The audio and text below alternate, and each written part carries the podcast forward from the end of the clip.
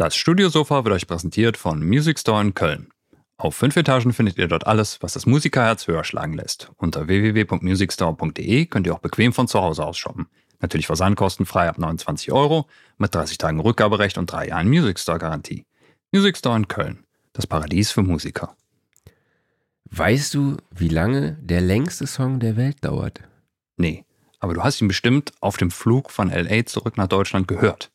Nee, ganz so lange konnte ich dann doch nicht hören, selbst nicht von einem Flug von äh, LA nach Frankfurt, nämlich er dauert ganze 432 Stunden. Also 18 Boah. Tage. Das ist bestimmt so ein Titel- John Cage-Ding, oder? Es ist auf jeden Fall eine, ein Song mit dem Titel Subterraner von Tom York, der den Song äh, für eine Kunstausstellung in Sydney produziert hat. Ich habe gestern mal geguckt, also es war dann so eine Begleitmusik. Mhm. Und ich habe gestern mal geguckt, es gibt ihn leider nirgends. Also auch nicht auf Spotify oder YouTube oder so. Okay. Auf Spotify dann immer in so zwei Minuten Häppchen gestückelt. Ne? Wahrscheinlich. Also es gab irgendwo mal so einen fünf Minuten Mhm. Auszug. Äh, ja, bin ich gestern zufällig drauf gestoßen, weil meine Tochter mich erstens danach gefragt hat, was der meistgehörte Track ist. Und ich Mhm. dachte, es sei irgendwie sowas Klassisches, so wie, keine Ahnung, Michael Jackson oder so. Ja, so King Mhm. of Pop muss doch irgendwie, aber nee, es ist tatsächlich äh, Blinding Lights von The Weeknd. Irgendwie über vier Milliarden Mal oder so. Ne? Krass. Also mega krass. Mhm. Ja, aber der Dauert längste Song der Welt. Was ist denn da alles drin? Oder ist das ein Dauerton? Keine Ahnung. Ich weiß es nicht, ich habe es ja nicht gehört. Ist das nicht, Nicht so ein, komplett. äh, gibt's, gibt's nicht so ein Stück von John Cage, wo irgendwie, im, das wird auf einer Orgel, glaube ich, gespielt und einmal im Jahr wird der Ton geändert oder sowas? War da Ist das was? so? Ich meine ich. Also ich meine, Ich kenne. wenn John Cage was macht, dann macht er sowas, aber ich meine irgendwie sowas gäbe es da. Naja, aber auf jeden Fall, ich glaube, wenn ihr alle Studiosofa-Episoden hintereinander hört, dann kommt ihr auch auf mehr auf, als 18 Tage, glaube ich. Oder? Ja, ich glaube auch. Ja. Müsste ja mittlerweile schon so sein. Naja, deshalb arbeiten wir am 19. Tag. Machen wir das.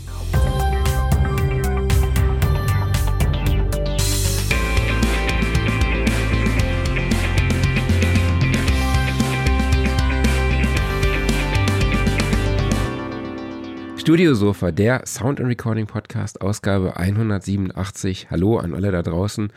Schön, dass ihr in dieser Woche wieder dabei seid. Ich spreche wie immer mit meinem Wingman Klaus Beetz, der leider nicht neben mir saß im Flugzeug. Leider nicht, aber ich spreche mit The Voice Mark Bohn. Genau, ich, ihr hört's, ich habe mir neben dem Jetlag auch noch eine schöne Erkältung im Flugzeug eingefangen durch die wunderbare Klimaanlage. Aber ja, deshalb heute etwas sonorer. Sehr schön. Ja, Ja, das war, glaube ich, begrüßen, im, ja. im letzten Jahr, äh, als wir hingeflogen sind, da habe ich auch gedacht, jetzt haben sie die Klimaanlage übertaktet und man kann die ja nicht runterdrehen. Dachte ich auch, oh, da kommst du mit Erkältung an, aber zum Glück nicht. Ne, im Hinflug war es arschkalt Mhm. und auf dem Rückflug schwankt es immer so zwischen super heiß und super kalt. Naja.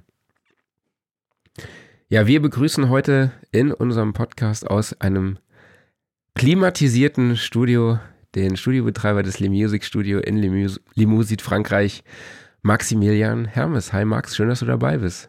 Hi, freut mich, dass ich hier sein darf. Hi. Ja, wie erwähnt, ich habe äh, Max ist Betreiber des Residential Studio Lee Music in Limoux. Wir hatten da auch schon über Sound Recording berichtet. Es gibt einen schönen Artikel, den Link findet ihr auch in den Show Notes. Und wir haben auch sehr äh, bereits zwei Workshops gemeinsam veranstaltet, nämlich mit Morven Ewart und Moses Schneider. Und ja, Max wird uns verraten, welche Rolle für ihn solche Events spielen im Studio, neben dem klassischen Studiobetrieb, wie beispielsweise A&R-Veranstaltungen, diese Workshops. Und ja, er hatte auch noch schon ein paar Pläne für die Zukunft, wo ich gespannt bin, was er uns dazu verraten kann. Und wir sprechen hauptsächlich darüber, ja, wie ist es denn eigentlich auch ein Studio in der Größe zu betreiben? Deshalb, wenn ihr dazu Fragen habt, dann könnt ihr die natürlich gerne wie immer in die Kommentarfunktion schreiben bei mittlerweile Facebook, LinkedIn, YouTube, Twitch und auch Instagram. Ja, und dann würde ich auch sagen, Max, wir legen mal direkt los. Ähm, du hast im Vorgespräch gesagt, das fand ich sehr, sehr witzig. Ich greife den Satz jetzt einfach mal auf. Es war ein privater Zufall, dass äh, du zu einem Studio in Südfrankreich kam es so? Das musst du uns nochmal ein bisschen genauer erklären, weil ich glaube, vielen von uns würde so ein privater Zufall auch gefallen. Gut tun. Ja. ja. Gut tun weiß ich nicht, das weiß ich erst nach dem Gespräch, aber äh, auf jeden eine Fall Frage, was man daraus macht. Mhm. Ja. Genau, genau. Ähm, ja, es war tatsächlich insofern ein Zufall, dass ähm, meine Familie sich vor fast zehn Jahren, im nächsten Winter vor zehn Jahren dafür entschieden hat, ein, ein, ein Anwesen, sage ich jetzt mal, eine Domain, wie man das in Frankreich nennt, das heißt, es ist ein ehemaliges Weingut, wie so ein Vierkanthof, ähm, in, in Frankreich, in Südfrankreich zu kaufen und zu dem Zeitpunkt eigentlich noch nicht klar war, was genau damit passieren soll. Erstmal war klar, okay, private Nutzung, Teile davon wurden vorher schon bewohnt von jemandem, der da drin war. Andere Teile waren noch gar nicht erschlossen. Das heißt, die alten Teile, wo der Wein hergestellt wurde, zum Beispiel, die waren noch im Originalzustand. Und ähm, genau, das, das war letztendlich die Grundlage. Und der Zufall ähm, hat es so gewollt, dass der Vorbesitzer, der dieses Studio hatte, äh, der diesen, diese Domain hatte, tatsächlich auch Musiker war und Jahre vorher schon ein kleines Studio dort eingebaut hat. Mhm. Und das hat letztendlich dazu geführt, dass diese, dass diese Entscheidung oder dass diese Idee aufgekommen ist. Ähm, das heißt, die Entscheidung, dieses, dieses Grundstück oder dieses Haus zu kaufen, hatte nichts mit dem Studio im, im ersten Sinne zu tun, so, okay. sondern das ist etwas, was sich über die Zeit entwickelt hat. Ähm, das heißt, wir haben das Studio am Anfang nur teilweise genutzt. Es waren auch, es war keine komplette Ausstattung vorhanden und ähm, Viele Sachen waren veraltet, die meisten Sachen hat der Vorbesitzer auch mit rausgenommen und es waren halt noch äh, einige Digitalgeräte drin, es war auch noch eine alte Digitalkonsole drin. Und irgendwann haben wir dann angefangen. Ich bin ja Musiker, solange ich seit, seit ich denken kann, spiele immer schon in Bands. Und dann haben wir irgendwann gesagt, okay, lass uns doch mal da hinfahren, lass uns doch mal was aufnehmen da irgendwie. Und ähm, ich habe halt einen Freund oder äh, Kollegen angerufen von mir und äh, ihn gefragt, ob er uns begleiten möchte, weil ich zu dem Zeitpunkt zwar schon Ahnung von einem analogen Mischpult mit acht Kanälen hatte, aber nicht mit einer von einer DM2000 mit 96 Kanälen und schlag mich tot, was für, was für Routings.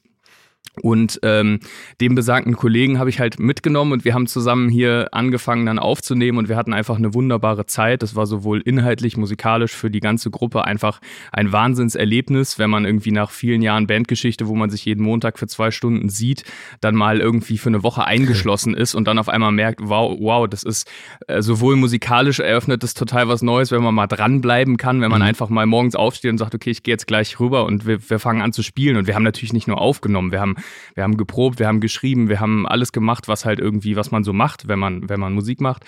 Und das war, das war letztendlich so das Schlüsselereignis, das war 2015. Und danach sind wir ganz normal wieder nach Hause gefahren, nach Deutschland, haben gesagt, boah, es war irgendwie super. Und ähm, dann haben wir gesagt, okay, wir treffen uns nochmal öfters, ein paar Mal öfters hingefahren, waren dann im Herbst, im Winter nochmal da, Anfang 2016. Und dann ist so peu à peu die Zeit entstanden und natürlich auch mit großer Unterstützung von, von meiner Familie, die mich da supportet hat oder uns da supportet hat, diese Idee auch weiter fortzuführen, haben wir uns dazu entschieden, ähm, ja, das Ganze anzugehen. Ähm, wobei man dazu sagen muss, dass zu dem Zeitpunkt noch nicht klar war, was das Ganze angehen denn tatsächlich heißt und wo das Ganze auch hinführen kann. Ähm, jetzt ja nicht zehn Jahre, es sind also das Studio ist seit 2018 offiziell geöffnet, da war noch Corona dazwischen. Das heißt, wir sind jetzt so im fünften Jahr. Das ist das, was, was, was so, äh, ja, was unser Standpunkt dieses Jahr ist oder letztes Jahr war. Ähm, und das ist einfach, äh, ja, dass es, dass es so kommt, das hat vorher niemand so geahnt oder gewusst. Ja. Okay, verstehe. Das heißt, ihr hättet eigentlich geplant, das so ein bisschen als euer privates Feriendomizil zu nutzen und vielleicht auch die Unterkünfte zu vermieten ja, so, so ähnlich, so, so ähnlich letztendlich. Ähm, für mich war das zu dem Zeitpunkt eher uninteressant, weil ich war, ähm, ich war 18, 19, habe mein, mein, mein Abitur gerade gemacht und ähm, war eigentlich so, okay, was studiere ich jetzt, was mache ich, gehe ich ins Ausland, mache ich Australien, was auch immer. Und dann war das halt so, okay, lass uns da nochmal hinfahren irgendwie und zusammen was machen. Wir waren auch vorher natürlich mit der Familie, wie das so ist, im Urlaub mal im Ferienhaus und so. Und ähm, das, das hat sich dann aber aufgrund dieses Studios hat sich da einfach so, ein, so eine Hook ergeben, sage ich mal, die natürlich dazu geführt hat, dass ich öfters da war und ähm, die ähm, ja jetzt mittlerweile so dazu führt, dass es für mich natürlich kein Feriendomizil mehr ist, weil es ist halt wirklich einfach zu, sage ich mal, 80 Prozent Betriebsstätte und es ist auch extrem schwierig, das Ganze voneinander zu trennen. Es ist nach, so, nach wie vor so, dass immer mal wieder die Familie kommt, jetzt im nächsten Jahr im, im, im, im Winter planen wir das zehnjährige Jubiläum hier nochmal quasi mhm. zu, zusammen zu erleben und hier eine Woche zu verbringen. Aber ähm, das geht halt wirklich auch nur, wenn der Studiobetrieb geschlossen ist, weil ansonsten sind tatsächlich die Räumlichkeiten, die wir hier äh, größtenteils erschlossen haben, mit größeren Gruppen bis zu 25 oder auch 30 Musikern belegt oder MusikerInnen ja, krass, belegt. Krass. Und ähm, von daher haben sich die Zeiten ein bisschen geändert, was definitiv positiv ist, weil mhm, ansonsten wären wir hier nicht mehr. Ja, klar.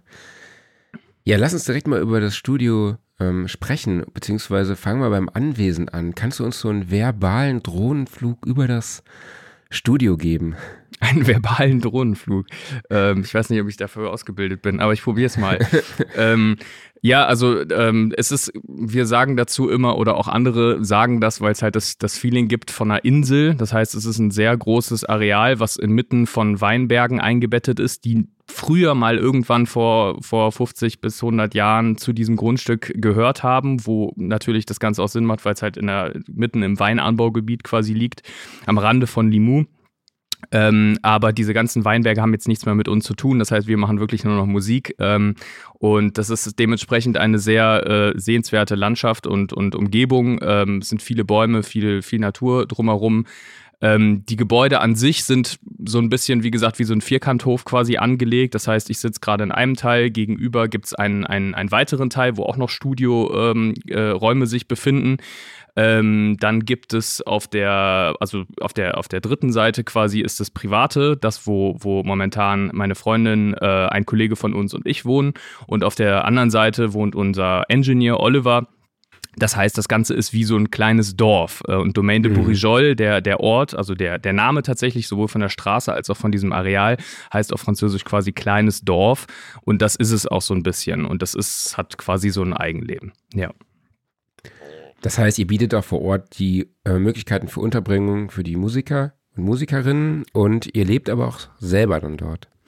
Genau, wir leben selber dort. Also wir leben nicht in den Unterkünften da, wo die Musiker sind. Das ist Gott sei Dank noch ein bisschen äh, getrennt.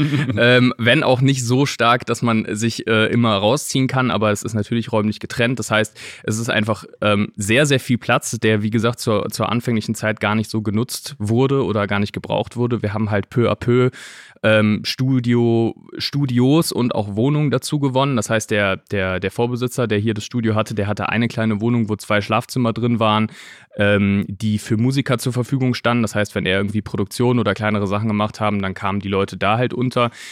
Wir haben das mittlerweile auf, ausgebaut auf, äh, jetzt gerade beim zweiten Tiny House dieses, dieses Frühjahr, ähm, was noch dazu gekommen ist. Wir haben zwei Tiny Häuser, die zusätzlich zu den Apartments auch noch ähm, zur Verfügung stehen, sind wir bei 13 Zimmern. Das heißt, hm, wir sind bei einer, ja, bei einer, bei einer Doppel, ähm, Doppelbelegung bei circa 25 Personen. Und ja, das ist auch so das Maximum. Also so irgendwie Drumcamps oder Workshops mit 25 Leuten, das ist, das ist so Maximum. Ideal ist eigentlich sowas zwischen 10 und 15 Leuten, wie das jetzt auch bei den Sound- und Recording-Workshops der Fall war. Ähm, genau, und das ist halt alles quasi Studio-Apartment, Studio-Apartment, Studio-Apartment okay. direkt nebeneinander. Ja. Und wer kam auf den Namen, beziehungsweise auch das Wortspiel? Äh, das war tatsächlich mein Kollege Oliver, der das, äh, der das mit ins Spiel gebracht hat. Und ähm, wir haben damals echt, ähm, glaube ich, sofort gesagt, okay, das, das passt für uns. Für uns ist es wichtig, ähm, auch irgendwie zu zeigen, dass wir jetzt nicht äh, die Germans sind, die hier irgendwie ihre Zelte aufschlagen, sondern sich ja. auch ein bisschen zu der Region zu bekennen und direkt zu zeigen, okay, wir sind halt, wir sind ein Teil von Limu und Limu ist ein Teil von uns und andersrum. Und das funktioniert auch über den Namen hinaus, Gott sei Dank ganz gut mit der Zusammenarbeit und dem, dem, dem, ja, dem, dem Umfeld hier mit den, mit der, mit der Stadt Limu und mit den handelnden Personen. Jetzt mit Oliver hast du ja auch eigentlich eine gemeinsame Vergangenheit oder beziehungsweise gibt es eine Historie, die ich relativ Ich wusste gar nicht, dass du das weißt. Doch, ich weiß es. Ich kann mich noch dran erinnern. Ja. Äh, ja, Oliver war tatsächlich mal, ich bin, komme also aus der äh, Waldorfschule, ich war ein Waldorfschüler, Rudolf Steiner, ist vielleicht einigen ein Begriff. Und ähm, da gibt es immer viele Musik- und Theaterveranstaltungen und äh, unter anderem Theaterstücke und was auch immer. Vor allen Dingen gibt es halt einen Konzertsaal oder ein, eine, eine, eine Bühne und ähm, ein, Veranstaltungs, äh, ein Veranstaltungsteam quasi. Und da war er der, der Leiter von und unter anderem auch ähm, Lehrer für elektronische Datenverarbeitung und für äh, Musikproduktion. Und da sind wir halt für eine, für eine, ähm, da haben wir uns kennengelernt bei Theaterstücken, was auch immer, war immer dabei. Hat auch immer meine Bands gemischt, wenn ich irgendwie mal da aufgetreten bin als Schülerband. So, das war das Ding. Er hat auch teilweise beim Soundcheck dann einfach sich einen Bass in die Hand genommen und hat halt mitgespielt. Und also das war, okay. waren so die ersten Steps quasi. Ähm, und dann kam es, man muss in der Waldorfschule im, im, im, im 11. Schuljahr muss man in, eine, eine, Jahresarbeit machen, was quasi Teil des Waldorfabschlusses ist. Das heißt, du beschäftigst dich ein Jahr mit einem Thema deiner Wahl quasi. Und da ich halt damals schon Musik gemacht habe, habe ich gesagt, okay, ich baue mir in dem Raum, wo wir proben, halt sowas wie ein Recording-Setup, so ein, so ein Studio, habe Eierkartons an die Decke geklebt und habe irgendwie eine, eine, eine, Trockenbauwand eingezogen, um halt Regie und äh, Raum trennen zu können. Das war das, was ich damals dann dann ähm, mit ihm zusammen gemacht habe. Also musste dann Betreuungslehrer wählen, das habe ich mit ihm zusammen gemacht. Wir haben uns sehr gut verstanden. Er hat mir halt so die ersten Grundlagen gezeigt, auch weil ich eher so vom Klavierspiel und vom Keyboardspiel kam und weniger vom Recording, hat er mir da so ein bisschen geholfen. Und das war letztendlich der, der Aufhänger, warum das dann mhm. ein paar Jahre später sich äh, ergeben hat, dass wir das zusammen machen. Ja. Okay, cool. Dann haben wir ja über die, den Bereich Residential gesprochen und können jetzt zum Bereich Studio kommen. Ich weiß, ihr habt, äh, glaube ich, insgesamt fünf Regien mittlerweile, wo es dann auch teilweise, wo die Regien auch, glaube ich, teilweise in den Unterkünften sind, so mit so Producer-Studios. Ähm, und ihr habt auch super viele Aufnahmemöglichkeiten, Aufnahmeräume, Orangerie, äh, Scheune, aber vielleicht gibst du uns da einfach nochmal einen kurzen Überblick. Ja, also ähm, wir haben, also Kern ist unser Studio A äh, mit einer AWS 948 Delta ähm, und das ist eigentlich das, wo alles zusammenfließt, also wo die ganzen, wo die ganzen Connections aus den verschiedenen Studios zusammenlaufen. Das Besondere ist hier, ich habe eben von diesen zwei Gebäudeteilen äh, gesprochen, die ich glaube so circa 50 bis 70 Meter auseinander sind. Diese Gebäudeteile haben wir tatsächlich als einer der ersten Amtshandlungen analog verbunden. Das heißt, äh, da liegt ein Multicore Krass. drunter mit, ich weiß nicht genau wie vielen, 64 Kanälen oder 32. Auf jeden Fall haben wir die Möglichkeit, äh, in alle Räume ähm, kreuz und quer quasi äh, nahezu latenzfrei aufzunehmen, was ziemlich cool ist, ähm, was uns zum Beispiel erlaubt, die Orangerie als Hallraum für einen Gitarrenverstärker zu benutzen, der halt im Studio Studio steht oder halt ein altes Weinfass als Snare Reverb oder sowas. Geil. Das ist halt, genau, das ist, ähm, das ist ganz cool und das ist auf jeden Fall auch ein äh, USP von dem, von dem Ort. Ähm, Darüber hinaus zu den Studios, wir haben dieses Studio A, wir haben Studio B, das ist auch eine Regie, da haben wir eine SSL Matrix drin, die halt mehr so dem, ja, dem Composing Workflow letztendlich dient und der Zusammenführung von den Geräten, die da eingebaut sind. Und wir haben ein Studio C, was auch eher so ein bisschen Writing Studio ist, wo keine Konsole ist, sondern was, was ähm, in the Box quasi Studio ist. Und zusätzlich haben wir mehrere Live-Räume, die wir, ähm, deswegen hast du ja eben auch gesagt, fünf, fünf Regien, ähm, meistens auch als Regien oder sowas in der Art benutzen, als hybrider Working Space, weil wir einfach ja. ähm, gemerkt haben, bei vielen, also im Großteil unserer Produktion halt tatsächlich die, die, die Möglichkeit, direkt zu produzieren und zu schreiben und Musik zu machen, eigentlich der Anspruch ist. Das wird natürlich auch mal irgendwie der Steinway in Studio A aufgenommen oder wir stellen mal Drums da und dahin. Aber meistens ist es ein sehr producer-basiertes Setup. Wir arbeiten halt viel im Hip-Hop-Bereich, viel im elektronischen Bereich auch. Und ähm, die Leute wollen vor allen Dingen möglichst schnell, möglichst unkompliziert und ähm, vor allen Dingen mit mehreren Leuten gleichzeitig an Projekten arbeiten. Und so kommt es halt, dass wir zusätzlich unseren Live-Raum, in dem ich jetzt gerade drin sitze, ähm, auch ein kleines Setup quasi aufgebaut haben, wo man direkt in der Lage ist, ohne irgendwas umzustecken, die Drums und Klavier, alles aufzunehmen, alle Keyboards, die hier drin sind. Und ähm, auch drüben in der, im gegenüberliegenden Studio, was wir jetzt gerade erst äh, renoviert haben, wo wir, wo wir einiges nochmal verändert haben. Das ist das Atelier. Ähm, das ist ähm, der, der, auch der größte Raum, den wir haben mit 320 Quadratmetern wo wir jetzt gerade dafür gesorgt haben, dass man da auch äh, in wohltemperierten Verhältnissen, sprich mit Klimaanlage, ähm, während der kompletten Saison arbeiten kann. Und da haben wir es halt auch, da ist natürlich der Platz nochmal ein ganz anderer. Das heißt, man hat einen riesigen Producerplatz in der Mitte und drumherum ist ein Schlagzeug aufgebaut, sind drei Orgeln, ist Klavier, ist äh, noch ein Upright. Also es ist einfach so ein, ja, so ein, so ein totaler creative, verrückter Space irgendwie. Ist auch gleichzeitig noch ein bisschen Werkstatt und Kunst von meiner Mutter, ähm, was einfach dazu führt, dass sich viele Leute extrem wohlfühlen da drüben und selbst Leute irgendwie wie Trettmann und äh, Sammy Deluxe irgendwie da drüben gesagt haben, wow, wow, das war eigentlich ein riesiger Raum, wo ich jetzt nicht direkt abhören würde, aber in dem Raum schreibe ich meine Songs oder schreibe ich meine Texte, weil das einfach äh, total kreativ und den Flow gibt. Man hat einfach die, die Größe des Raums, die da äh, ja einfach Platz gibt zum Denken und zum Schreiben. Sehr cool. Jetzt hast du direkt meine Frage schon so ein bisschen vorweggenommen. Ich wollte nämlich mal nach der Instrumentenausstattung fragen, aber so über deiner Schulter, da lugt so ein Moog. Was ist ein, ist ein Little Fatty oder ein Subsequent? Ja, oder? Sub, äh, ja, äh, Sub, Sub Fatty. Mhm. I guess. Äh, hervor und äh, vielleicht magst du noch kurz erzählen, was ihr so für Synthesizer da rumstehen habt. ich habe tatsächlich vorher daran gedacht, dass ich deine Burg gesehen habe, dass du mich das wahrscheinlich fragen wirst. Äh, wir haben einen Prophet, Prophet 10 ist das, glaube ich, der, der große. Äh, wir haben ein, viel, ein, paar Sachen davon sind auch Leihgaben oder sind Sachen, die, mhm. die hier einfach stehen, weil wir, weil wir Glück haben, dass jemand gesagt hat, ähm, wir, wir lassen das hier. Wir haben einen Juno 106. Ähm, wir haben äh, mehrere Korgs. Einmal den Prolog, was äh, eigentlich so mein Zünd war, ist, äh, mit dem ich sehr gern arbeite. Äh, Mikro, nicht Mikrolog, sondern Minilog. Ähm, dann haben wir einen DX7.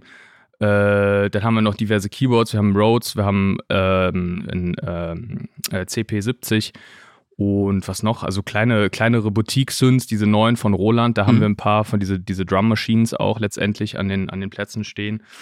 Und ja, genau, ich weiß nicht, ob mir jetzt gerade noch was fehlt. Ah, sehr, sehr cool. Das ist ja. ein schönes Gesamtpaket. Ja. Genau, also ja. im Hintergrund sieht man auf jeden Fall auch noch den Flügel. Ja, genau. Und Steinway äh, haben wir da. Ähm, es ist nicht ganz zu verkennen, dass, äh, dass ich von den Keys komme äh, bei der, bei, der, bei der Ausstattung des Studios, weil einfach sehr viele auch Pianos rumstehen. Ich glaube, wir haben mittlerweile der Klavierstimme, man muss sich um acht Klaviere kümmern insgesamt. Ach, krass. Ähm, Genau, ich bin auch immer so ein Freak irgendwie, wenn ich irgendwo ein altes, kaputtes Upright sehe, dann nehme ich das einfach mit. und äh, teilweise sind die halt auch nicht so kaputt und man kann sie sehr geil nutzen und gerade so diese, diese Ebene mit den verschiedenen Sounds, das ist eigentlich auch das, was halt ja. die, die Musiker und vor allen Dingen auch die, sag ich mal, die Sample-Künstler in unserem Studio einfach schätzen, weil es geht ja nicht unbedingt darum, oder es geht nicht nur darum, einen schönen, brighten Steinway zu haben, sondern es geht darum, irgendwie einen, einen Charakter-Sound einfach zu haben und wenn man sich ans Klavier mhm. setzt und direkt irgendwie hört, okay, okay, das Ding ist halt 200 Jahre alt ähm, und man kann damit aber was tun, also im Sinne von, es ist halt nicht komplett detuned. Ähm, dann, dann ist es für alle eigentlich cool. Und da versuchen wir immer so ein bisschen aufzustocken. Ich habe, wie gesagt, letztens so ähm, drei Harmonium, Harmoniume, ich weiß nicht, was die Mehrzahl ist, also drei Harmoniume gekauft, äh, die irgendwie jemand äh, verkauft hat, der einfach eine Hausräumung gemacht hat und ich habe die Teile einfach mitgenommen, weil ich dachte, also das sind irgendwie aus dem äh, 19. Jahrhundert aus Paris, total verrückte, riesige Teile, ähm, die ich jetzt hier langsam wieder quasi restauriere, beziehungsweise halt sauber mache und Teile ersetze, die kaputt sind und die dann nachher einfach dem Studiobetrieb zur Verfügung stehen, wo man einfach coole Sounds rausziehen kann, die die man mit Sicherheit so nicht aus irgendeiner VST-Library bekommt. Sehr geil. Cool. Ja, wenn wir jetzt mal ins Thema einsteigen, vielleicht kannst du uns sagen, was ist denn für dich oder welche Philosophie steckt für dich hinter dem Lee Music Studio und was ist euer Konzept aktuell? ähm, welche Philosophie steckt dahinter? Ja, ähm, ich denke, dass das, das Hauptding oder die, die, die Hauptphilosophie ist vor allen Dingen das Persönliche und der persönliche Bezug, der, die, der persönliche Kontakt zwischen uns und ähm, den, den Kunden. Ich mag sie eigentlich nicht Kunden nennen, weil das sind einfach ähm, in den meisten Fällen oder in 90 Prozent der Fällen sind es äh, immer Freunde, bekannte Menschen, mit denen wir gerne zusammen sind, die man spätestens nach dem zweiten Tag, wo man sich irgendwie zusammensetzt und Listening Session macht. Also es ist immer sehr offen. Es ist nicht so, dass wir irgendwie einen Schlüssel in die Hand geben und dann arbeiten die Leute da alleine. Ähm, das ist natürlich immer, kommt immer drauf an, wie man drauf ist und jeder kann auch seine Ruhe haben und wir gehen den Leuten nicht auf den Nerv, das ist auch klar. Aber meistens ist es eine sehr, sehr persönliche Ebene einfach. Und ähm, das haben wir auch schon das eine oder andere Mal rückgemeldet bekommen, dass es halt so das Gegenteil vom, vom Museum hier ist. Äh, da haben wir auch schon mal gehört, dass es, dass es Studios gibt, wo das so ein bisschen der Fall ist im Sinne von Don't touch und äh, passt auf, dass dieses und jenes. Ähm, da sind wir halt ein bisschen offener. Klar gibt es bei uns auch Regeln, aber für uns ist es in allererster Linie wichtig, dass die Leute sich wohlfühlen, Wohlbefinden, Atmosphäre und ähm, ja, fallen lassen letztendlich und dass wir uns mhm. darum kümmern, dass das halt möglich ist. Und das ist eigentlich so die Atmosphäre kombiniert mit der mit dem technischen Aspekt, dass ähm, alles, alles möglich ist und dass es äh, gerade mit der Hilfe von Oliver einfach auch möglich ist, die weirdesten Setups. Äh, wir hatten es letztens, dass jemand hier draußen, draußen vorm Studio saß und quasi in die Vocal Booth aufnehmen wollte. Auch das haben wir dann gemacht. Also saß quasi mit dem Interface vorm Studio und wollte, wollte Vocals in der ISO Boost tracken, weil er gerade das so cool fand, draußen zu sitzen.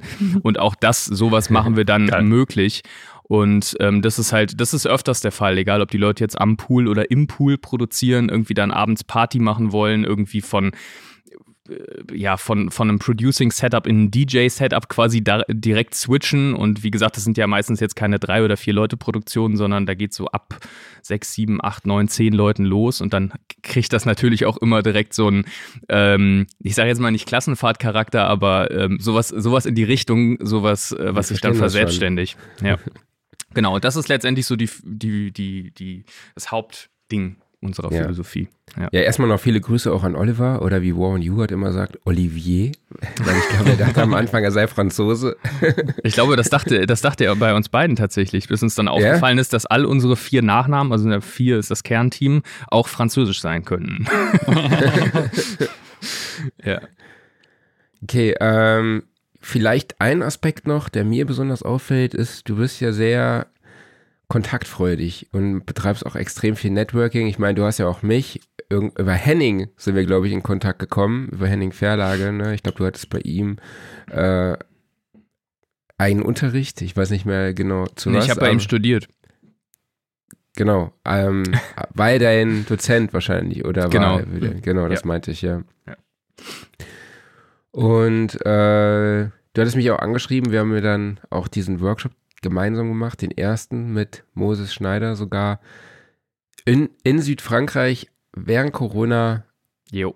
als der Bereich, in dem ihr da platziert seid, Hochrisikogebiet war. Ja, das war jo. dann auch recht spannend und wir haben es trotzdem äh, durchgezogen. Nee, aber erzähl doch mal einfach kurz, bevor, also wir werden ja später auch noch auf die Events eingehen, äh, nochmal intensiver, aber Erzähl mal, was da deine Philosophie, äh, welche Philosophie oder welches Konzept da dahinter steckt, hinter deiner Kontaktfreudigkeit.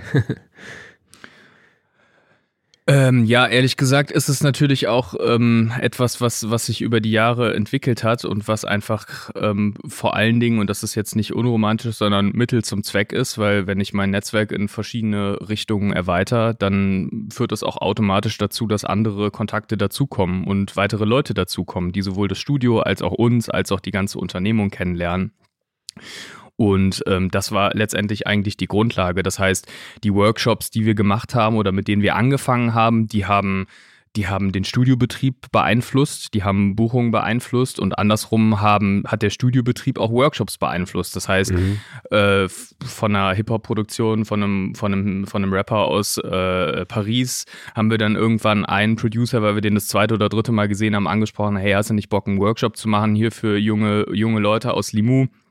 Und hat er gesagt, ja, klar, total Bock drauf und hat es gemacht und der ist irgendwie Multi-Grammy, Schlag mich tot, was auch immer, Award-winning Producer. Der hätte das wahrscheinlich nicht gemacht, wenn ich ihn sofort irgendwie auf Instagram angeschrieben hätte oder so. Aber in dem Fall war das halt, der hat gesagt, boah, er findet den Ort super, ähm, hat Bock irgendwie äh, da noch mehr zu machen und das kam ihm dann super gelegen.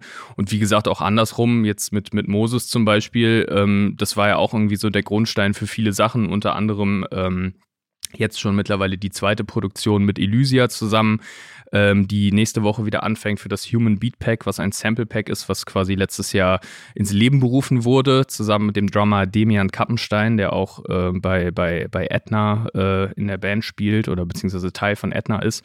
Ähm, dieses Jahr mit Silvan Strauß und ähm, das, ist, das ist ein großer Part gewesen, auch dieser Kontakt zu Moses. Da sind natürlich andere Sachen drüber entstanden und man tauscht sich irgendwie aus, ob das jetzt mit Demian ist oder auch Ines, die Sängerin von Etna, kommt jetzt auch zum nächsten Songwriting Camp und es ist immer ja, also ich habe meine, meine Idee oder nicht nur meine, sondern unsere Idee ist, dass letztendlich dieses, dieses Kontakten innerhalb der Branche für natürlich äh, junge Leute, also für Leute, die gerade da reinwachsen, aber auch für etablierte Leute einfach äh, unerlässlich ist und dass es unglaublich wichtig ist, diese, diese Kontakte mitzunehmen und auch zu teilen und kontaktfreudig zu sein.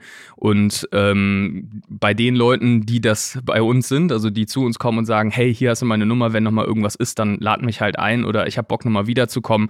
Ähm, das ist halt bisher so, so oft vorgekommen und das schließt sich, glaube ich, an auf diese persönliche Ebene, die ich eben angesprochen habe ähm, da, da baut sich dann mit der Zeit einfach ein Netzwerk auf von, von Leuten und von Kontakten, wo man, wo man immer weiterkommt.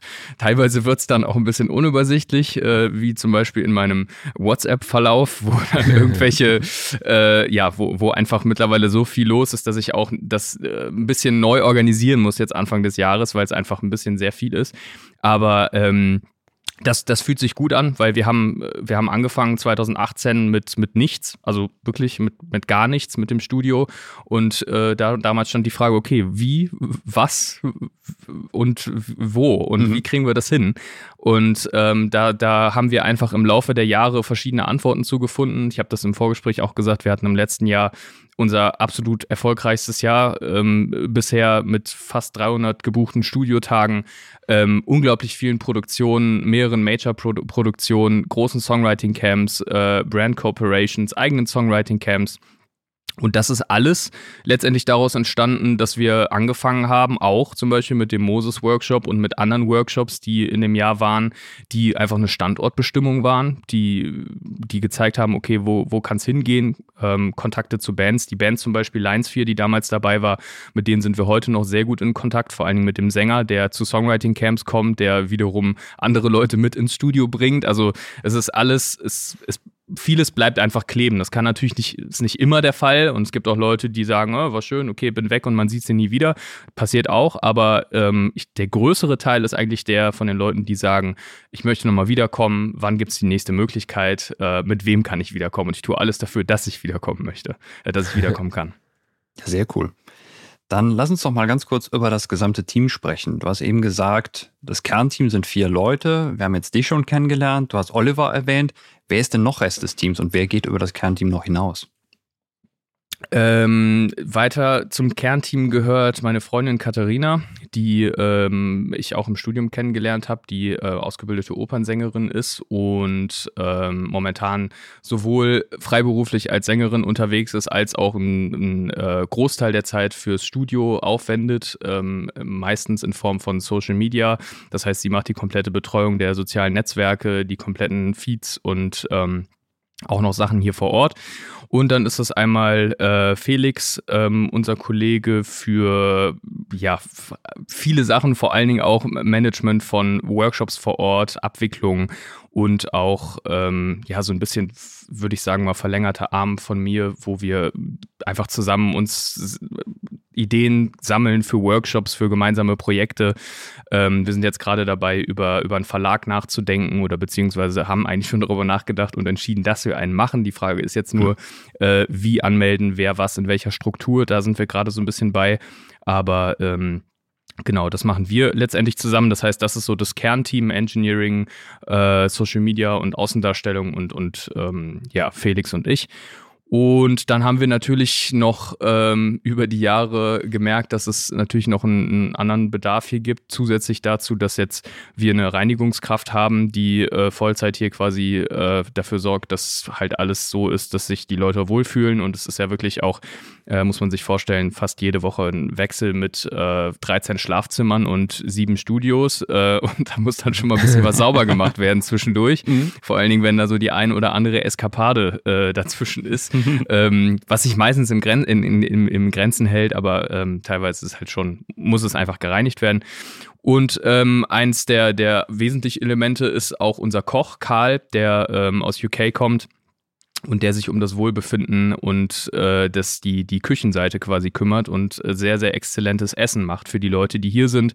Das kann vegan sein, das kann äh, nur Fleisch sein, das kann südfranzösisch sein. Also er ist wirklich sehr, sehr versiert, ähm, ist ein professioneller Koch und hat jahrelang im Hotel gearbeitet und ist jetzt Gott sei Dank bei uns und ähm, ja, kümmert sich darum, dass es den Leuten gut geht und macht das halt alles so auf, auf, äh, ja, auf Zuruf.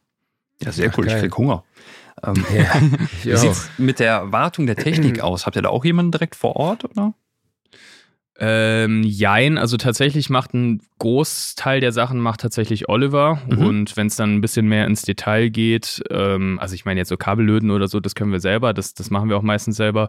Aber wenn es jetzt, also wir hatten zum Beispiel im, im letzten Jahr den, den, äh, den unschönen Fall, dass wir äh, uns von unserer, von unserem Mainboard der Matrix trennen mussten, weil da ein Getränk drüber verschüttet wurde.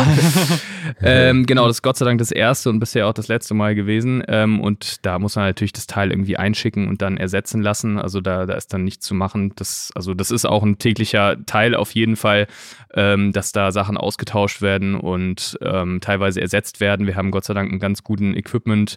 Ähm, Verleih in, in Toulouse, mit dem wir dann auch die Möglichkeit haben, mal, ob es jetzt ein Mikrofon ist oder ein Schlagzeug oder was auch immer. Also der hat wirklich alles in en masse quasi da, ob mhm. das jetzt ein äh, Neumann oder irgendein Vintage-Mic ist, die haben die ganzen Sachen da. Das heißt, wenn uns mal was ja, für längere Zeit fehlt, was, was natürlich sein kann, zum Beispiel Retro-Kompressor ist jetzt irgendwie mhm. das dritte Mal Röhren aus Amerika bestellt, das dritte Mal irgendwie, äh, irgendwie nicht richtig funktioniert. Das heißt, das Teil ist einfach, ähm, ja, einfach nicht äh, benutzbar und dann da einfach ein Ersatz abzugreifen für eine Zeit ist natürlich super.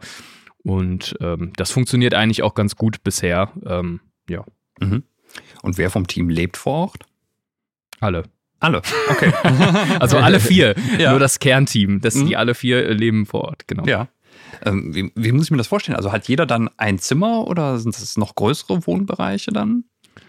Ähm, also der Oliver lebt schon seit, das ist ja der Unterschied zwischen uns dreien. Wir leben ja erst fest seit letzt, äh, seit Ende, äh, nee, warte mal, was haben wir jetzt? 2023, seit Anfang Mitte 22 sind wir hier, nachdem wir Studium und Gedöns beendet haben, meine mhm. Freundin und ich und Felix ist dann auch dazu gekommen.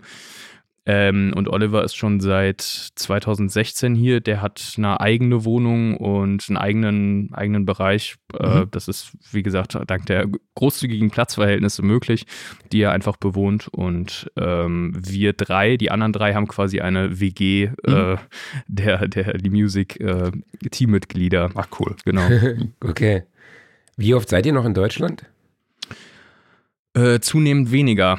Also, äh, ich bin, glaube ich, der, der fast am meisten in Deutschland gewesen ist in der Vergangenheit. Ich hatte halt auch bis Anfang letzten Jahres noch eine Band und ähm, war mit der zwischenzeitlich mal für zwei Monate oder so auf einer kleinen, kleinen Indie-Tour und ähm, war dementsprechend immer mal wieder in Deutschland, habe auch von Deutschland gearbeitet. Gott sei Dank ist ja viel meiner Arbeit auch möglich von, von quasi online zu machen.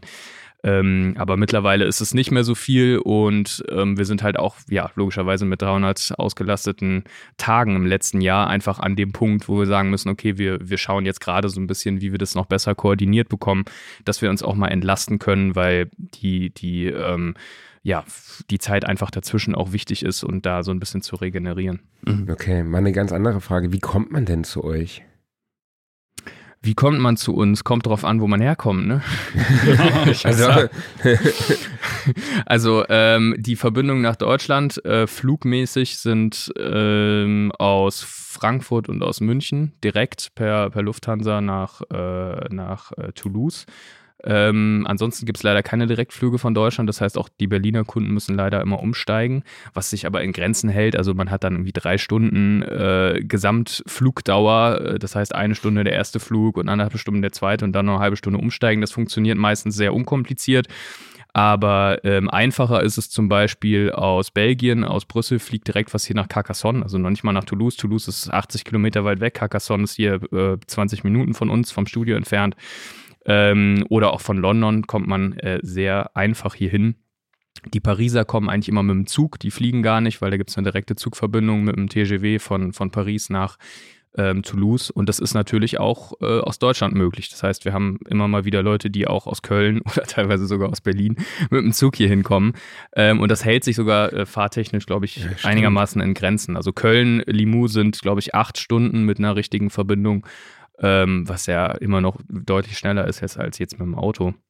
Und ja, ich persönlich fahre immer mit dem Auto runter. Äh, das liegt aber auch daran, weil ich meistens nicht alleine fahre, sondern weil wir meistens zu zweit oder zu dritt fahren. Und äh, ja. Wo du den Namen gerade erwähnt hast, äh, wie viele Ausgaben des Brettspiels Carcassonne liegen bei euch im Studio? Keine einzige. Ich habe das Spiel noch nie gespielt. Was? Tatsächlich. Nicht dein Ernst. Okay, musst ja, du nachholen. Ja, ich weiß. Das haben mir schon öfters Leute gesagt. Ähm, ich bin aber so ein, ich bin einfach überhaupt kein Fan von Brettspielen, leider. Ach so. Ähm, ich habe mal irgendwann Siedler, äh, Siedler von Katan mhm. gespielt mhm. und das war mir dann irgendwie nach einem, einer Nacht irgendwie genug. ich gesagt, hey, danke. Ich bin, äh, ich bin da nicht so, nicht so gut drin. Okay. Okay, du hast jetzt schon gesagt, äh, du hast einen sehr, sehr vollen WhatsApp-Chat, was du alles mal jetzt äh, strukturieren müsstest. Äh, du hast auch gesagt, du kannst deine Aufgaben online erledigen. Was sind denn deine Aufgaben als Studiobetreiber so konkret? Konkret, ähm, ja, also soll ich jetzt das, was ich gerne sagen würde oder das, was ich tatsächlich alles machen muss? Kannst du auch beides sagen. Letzteres wäre auf jeden Fall uninteressanter. Nee, also äh, konkret ist es zum Beispiel gerade, wir sind nach wie vor dabei, haben im letzten Jahr einiges angefangen auszubauen, wieder äh, weiter zu, zu bauen und zu, ähm, zu erweitern. Das heißt, konkret Aufgaben sind halt äh, ja, zu koordinieren, wie das Ganze ähm, hier vor Ort stattfindet, wie das mit den Studiobuchungen ähm, gleich geht. Ähm, und das, das sind halt so die, sag ich mal, etwas nicht unschönen Aufgaben, aber die Aufgaben, die jetzt nicht unbedingt was mit der Musik zu tun haben. Ähm, das ist auch genauso, sich um den Ort zu kümmern, dass halt die, die, ähm, die Sachen hier gemacht werden, die immer gemacht werden müssen. Das heißt, dass, es, dass auch sich um den Außenbereich gekümmert wird, dass sich um die Studios gekümmert wird. Ähm, das sind so die Sachen, aber vor allen Dingen sind das natürlich, ähm, und das sind für mich die etwas erfreulicheren Sachen, sind die Vorbereitung von Events, von Workshops. Ich bin jetzt gerade dabei, ein weiteres Songwriting-Camp für, für dieses Jahr zu planen, beziehungsweise drei zu planen. Das erste davon ist jetzt schon voll mit 22 Leuten, glaube ich, aus äh, Amerika, Australien, Europa, aus der ganzen Welt, die kommen. Darum kümmere ich mich, ähm, diese, diese Leute zu kontaktieren, zu, zu anzuschreiben. Ähm, ich kümmere mich darum, verschiedene Projektideen mit Partnern umzusetzen, wie zum Beispiel mit, äh, mit der Marke Charity oder mit Thoman werden wir jetzt auch was machen.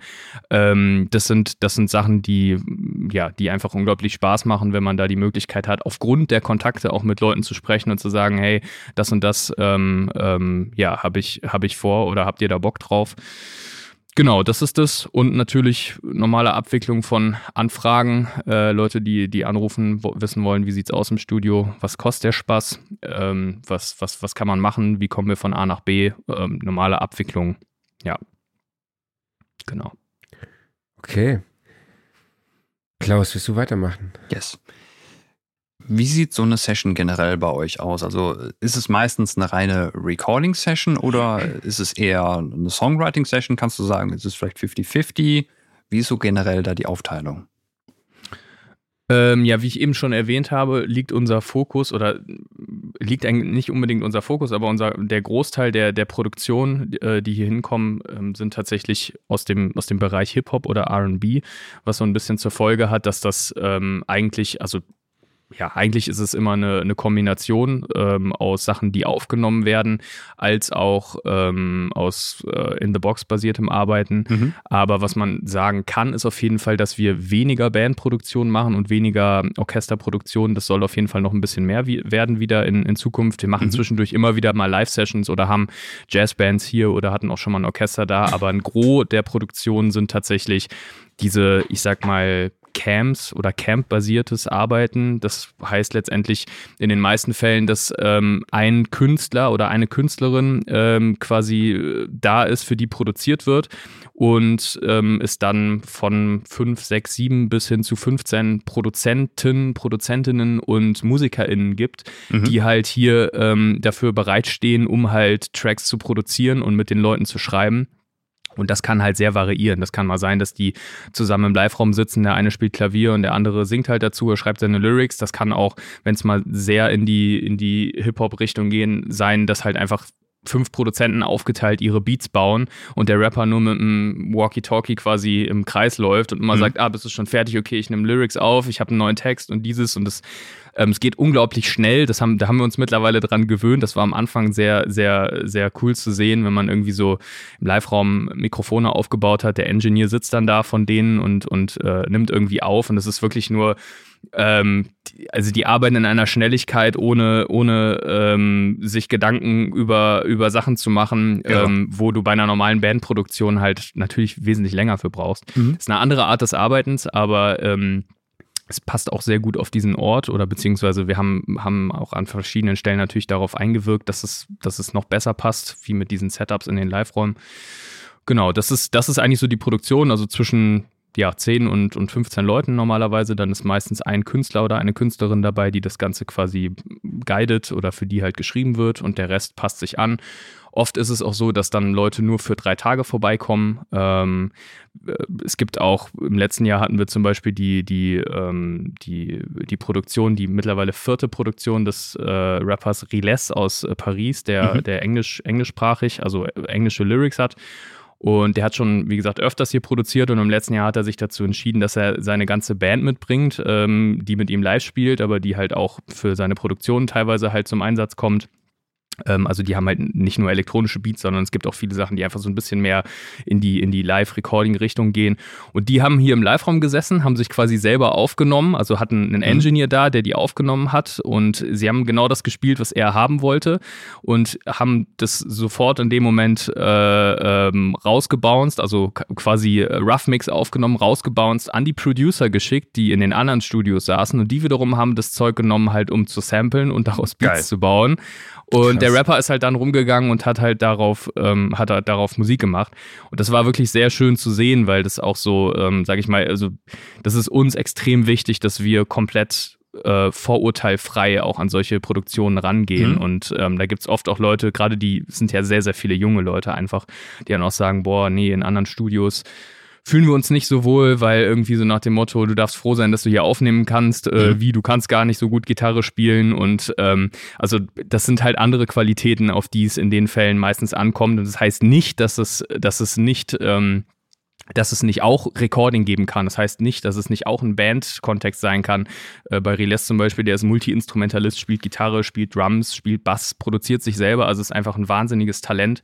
Ähm, und das ist uns einfach wichtig, dass wir das, dass wir das featuren und dass wir den Leuten mhm. helfen, das Setup zur Verfügung stellen und dann eventuell an, an Stellen auch mal Fragen klären oder Setups nochmal ändern, umändern, damit die Leute damit zurechtkommen und so schnell wie möglich arbeiten können. Ja, Gibt es irgendwie so eine Durchschnittsdauer, wie lange die Leute immer bei euch sind? Ähm, ja, ich, ja, so eine Woche würde ich sagen, zwischen Woche. fünf und sieben Tagen. Mhm. Das ist eigentlich so das. Also kürzere Produktionen, wie gesagt, sind dann eher welche hier aus der Region, die dann entweder gar nicht hier übernachten oder äh, mal so zwei oder drei Tage da sind, aber das ist eher selten der Fall. Und ähm, wir versuchen immer alles möglich zu machen. Auch in diesem Jahr haben wir wieder den Anspruch, dass wir auch den, den kleineren Produktionen eine, eine Bühne bieten möchten. Das mhm. heißt, dass wir auch teilweise das Studio nicht exklusiv vermieten, nicht offiziell, sage ich mal, mhm. weil das natürlich für uns einfach ein totaler Hassel ist mit Transfers und mit wer kommt wann. Wir sind jetzt nicht in Berlin, da kann man nicht sagen Studiozeit von 12 bis 4 Uhr mhm. und danach kommt dann um äh, 4.30 Uhr der nächste. Ähm, das ist einfach bei uns ein bisschen schwieriger mit der Anbindung, weshalb das normalerweise immer exklusiv ähm, vermietet wird an, an eine Gruppe. Aber wir haben auch Zeiträume und das läuft halt immer dann auf, auf Absprache wo man sagen kann, okay, dadurch, dass wir zwei Teile haben, kann man zum Beispiel Studio C mit, mit dem Atelier kombinieren, äh, wo man auch wunderbar sowohl Bandaufnahmen als auch einfach Produktionen machen kann. Und auf der anderen Seite eine andere Gruppe, die den Live-Raum Studio A und Studio B hat und die kommen sich überhaupt nicht in die Quere. Also das geht auch. Mhm. Mhm. Und äh, kann es auch sein, dass ihr mal für reine Mixing-Jobs gebucht werdet oder ist das in der Regel immer irgendwas, was vor Ort stattfindet?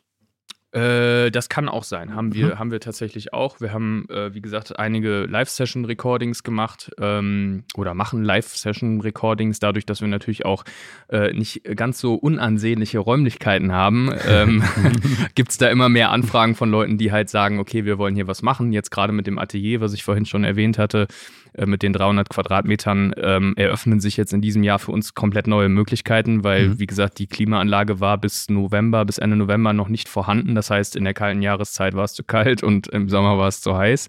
Das heißt, man musste immer so abwägen, wann geht es jetzt, wann kann man da arbeiten. Jetzt kann man da komplett arbeiten. Wir haben das Ganze auch nochmal isoliert, haben echt einen großen Aufwand betrieben, dass man das auch als vollwertiges Studio nutzen kann. Ja, und ich sag mal, 320 Quadratmeter Aufnahmeraum ist jetzt nicht das Schlechteste, ne? Ja, das kann äh, sagen. da kann man so die ein oder andere Live-Session machen oder mhm. das ein oder andere Orchester reinpacken, was wir auch schon gemacht haben. Und das führt dann auch meistens dazu, dass wir da, äh, dass wir da mit Mixing für machen ähm, oder dass wir halt auch mal während einem Camp, das hatten wir auch schon, dass wir zum Beispiel ein Lo-Fi Hip-Hop-Camp hier hatten und ähm, da eine Gruppe von drei, vier Leuten dann zwischendurch vier, fünf Songs live gespielt haben und das Ganze wird dann von Oliver oder mal auch von mir, äh, nicht mehr so oft von mir wie früher, aber auch nochmal von mir äh, gemischt und das, das äh, ja, ist auf jeden Fall auch ein Teil des Studio-Business. Mhm. Okay, lass uns mal über die Events. Nee, Quatsch, ich wollte noch was vorher sagen. Ich meine, das Studio liefert ja auch Inspiration für das Schreiben von 46 Songs in kurzer Zeit, ne? Ja. ja. Was war das nochmal? Welche Band? Und äh, äh, das, war Just, jo, das war Just Klein tatsächlich. Ach so. äh, der, der, der mit, mit seiner Produktion Ende des Jahres da war. Und ähm, die haben ja 46 Songs in einer Woche geschrieben was glaube ich kein schlechter Schnitt Verrückt. ist. Also wir hatten schon andere, wir hatten schon auch bei unseren Songwriting Camps ist es immer verrückt mittlerweile. Ähm, also das unsere Songwriting Camps ist so ein Format, was wir ins Leben berufen haben, ähm, was über drei Tage geht plus An- und Abreisetag sind es so dreieinhalb. Und äh, da waren die Listening Sessions am Anfang so, bei denen, die wir vor zwei Jahren gemacht haben, so bei einer anderthalb Stunden oder sowas. Mittlerweile sind wir da irgendwie bei zweieinhalb Stunden oder sowas. Man muss also schon auswählen, was man macht, weil die Leute wirklich so krass produktiv sind in der Zeit ja. und einfach unendlich viele Songs schreiben. Und es ist nicht nur auf Hip-Hop bezogen. Also es sind jetzt nicht nur irgendwelche Kicks und äh, ein paar Vocals dazu, sondern das sind auch wirklich aufwendige Produktionen mit Aufnahmen, mit Drums aus dem Atelier, mit dem oder mm, einem anderen Instrument. Also äh, das ist schon, schon sehr, sehr beachtlich. Krass. Ja, jetzt hast du die Song, den Songwriting oder euer Songwriting Camp ja schon angesprochen. Lass uns mal über die Events sprechen. Also ich meine jetzt nicht irgendwie Hochzeiten oder so, sondern wirklich Events, die im Kontext zur Musikbranche stehen. Ihr macht ja auch Events, wo ihr Kontakte aus der Branche zusammenbringt, also A&Rs, Künstler und Produzenten, aber auch eure, Workshop, eure Workshops, wie beispielsweise Drum Recording oder Songwriting oder auch Recording Workshops, die wir auch gemeinsam gemacht haben. Wenn wir jetzt mal zu den Workshops kommen, vor allem zum Recording Workshop, wie ist da, wie seid ihr da konzeptionell aufgestellt und was lernen die Teilnehmer dort? Alles. Nein, es kommt natürlich immer ein bisschen, oder nicht ein bisschen, sondern es kommt sehr auf das Setup an, aber ich glaube, dass man vor allen Dingen sagen kann, dass es ein sehr ungeschönter Blick auf die, auf die Produktionsweise ist, wie jetzt zum Beispiel in dem Fall von Moses und den, den letzten zwei Bands. Also wir haben ja schon zwei Workshops auch mit Moses gemacht. Stimmt. Ähm, oder auch mit Warren. Das ist einfach ein sehr, sag ich mal, ähm, wir stecken viel Arbeit in die Vorbereitung, was die, was die, ähm, äh, was die Organisation des ganzen Events angeht, aber die, die Vorbereitung von Band und von dem Engineer oder dem Producer hält sich insofern in Grenzen, dass sie sich vorher einmal sehen und dass es normale Recording bzw. Produktionbedingungen sind, dass einmal vorher gesehen wird, okay, das und das sind die Sachen, die aufgenommen werden, aber tatsächlich der Moment, in dem die Frage besteht, was nehmen wir auf und äh, was können wir eventuell noch ändern, was muss noch, was muss noch passieren, passieren vorher. Das passiert hier im Studio und das ist, denke ich, das, das Interessante. Das ist das, was wir immer interessant fanden und was wir auch als Feedback bekommen haben, was die, was die TeilnehmerInnen ähm, hier immer interessant fanden dass halt teilweise, wie zum Beispiel bei dem, bei der Live-Session im letzten Jahr mit, mit, ähm, nee, im vorletzten Jahr, Entschuldigung, äh, mit äh, Moses Schneider und der Band Tigermilch, ähm, die Vorbereitung insofern äh, anders war, dass sie, glaube ich, nur zwei Songs so richtig vorbereitet hatten, die dann noch so ein bisschen, wo ein bisschen am Arrangement gefeilt wurde. Aber die anderen zwei Songs, die aufgenommen wurden, sind tatsächlich mit Moses und den Teilnehmern im Studio während einer Abendsession entstanden. Und es war quasi so, so eine, so eine, ja, eine, eine, eine Songwriting-Session, wo alle dabei waren, gleichzeitig eine Soundauswahl, ähm, welches Instrument passt da, was ist da. Und am nächsten Tag wurden die Songs dann aufgenommen. Das heißt, es ist einfach eine sehr real-life-basierte ähm, äh, ja, Erfahrung. Und es ist nicht im Sinne von, die Band kommt jetzt mit fünf fertigen Demos oder Songs und die müssen jetzt aufgenommen werden in bester Form, sondern wir fangen meistens ein Stückchen früher an, was nicht heißt, dass wir nicht am Ende auch fertige aufgenommene Sachen haben, die dann auch schon abgemischt sind. Aber ähm, das ist, das ist, denke ich, das, was einfach den Workshop besonders macht und was auch einen höheren Lerneffekt hat, dass man einfach da ein bisschen früher ansetzt und auch wie das normalerweise, wir kennen das alle irgendwie, man geht nicht ins Studio und alles ist perfekt und läuft bis zum Ende perfekt, sondern es gibt immer verschiedene Sachen, mit denen man dealen muss und äh, mit denen dealen wir hier halt auch vor Ort. Mhm. Und das, das macht es, glaube ich, sehr interessant. Ja, steht ja auch dieses Jahr nochmal ein Workshop an. Was kannst du dazu schon sagen? Äh, ja, der ist ja tatsächlich noch nicht äh, offiziell veröffentlicht. Das kommt ja jetzt dann bald. Ähm, der ist vom 19. bis zum 23. Äh, nein, Quatsch, nicht vom 19. bis zum 23. Entschuldigung. Vom 30. Juni bis zum 6. Juli ähm, Workshop mit Moses Schneider und mit der Band Blackout Problems. Ähm, der eine oder andere mag sie vielleicht kennen, ist eine Alternative Rock Band aus Alternative Rock und Pop Band aus München. Ähm, und ähm, da steht ein weiterer Workshop an, ähm, wo es um Recording, Producing und auch um, um äh, Songwriting und auch am Ende um Mixing geht. Alles, was halt so diese Produktion mit, mit, äh, mit sich bringt. Ähm, es werden voraussichtlich wieder so wie bei den letzten Malen zwischen zwei bis vier Songs aufgenommen.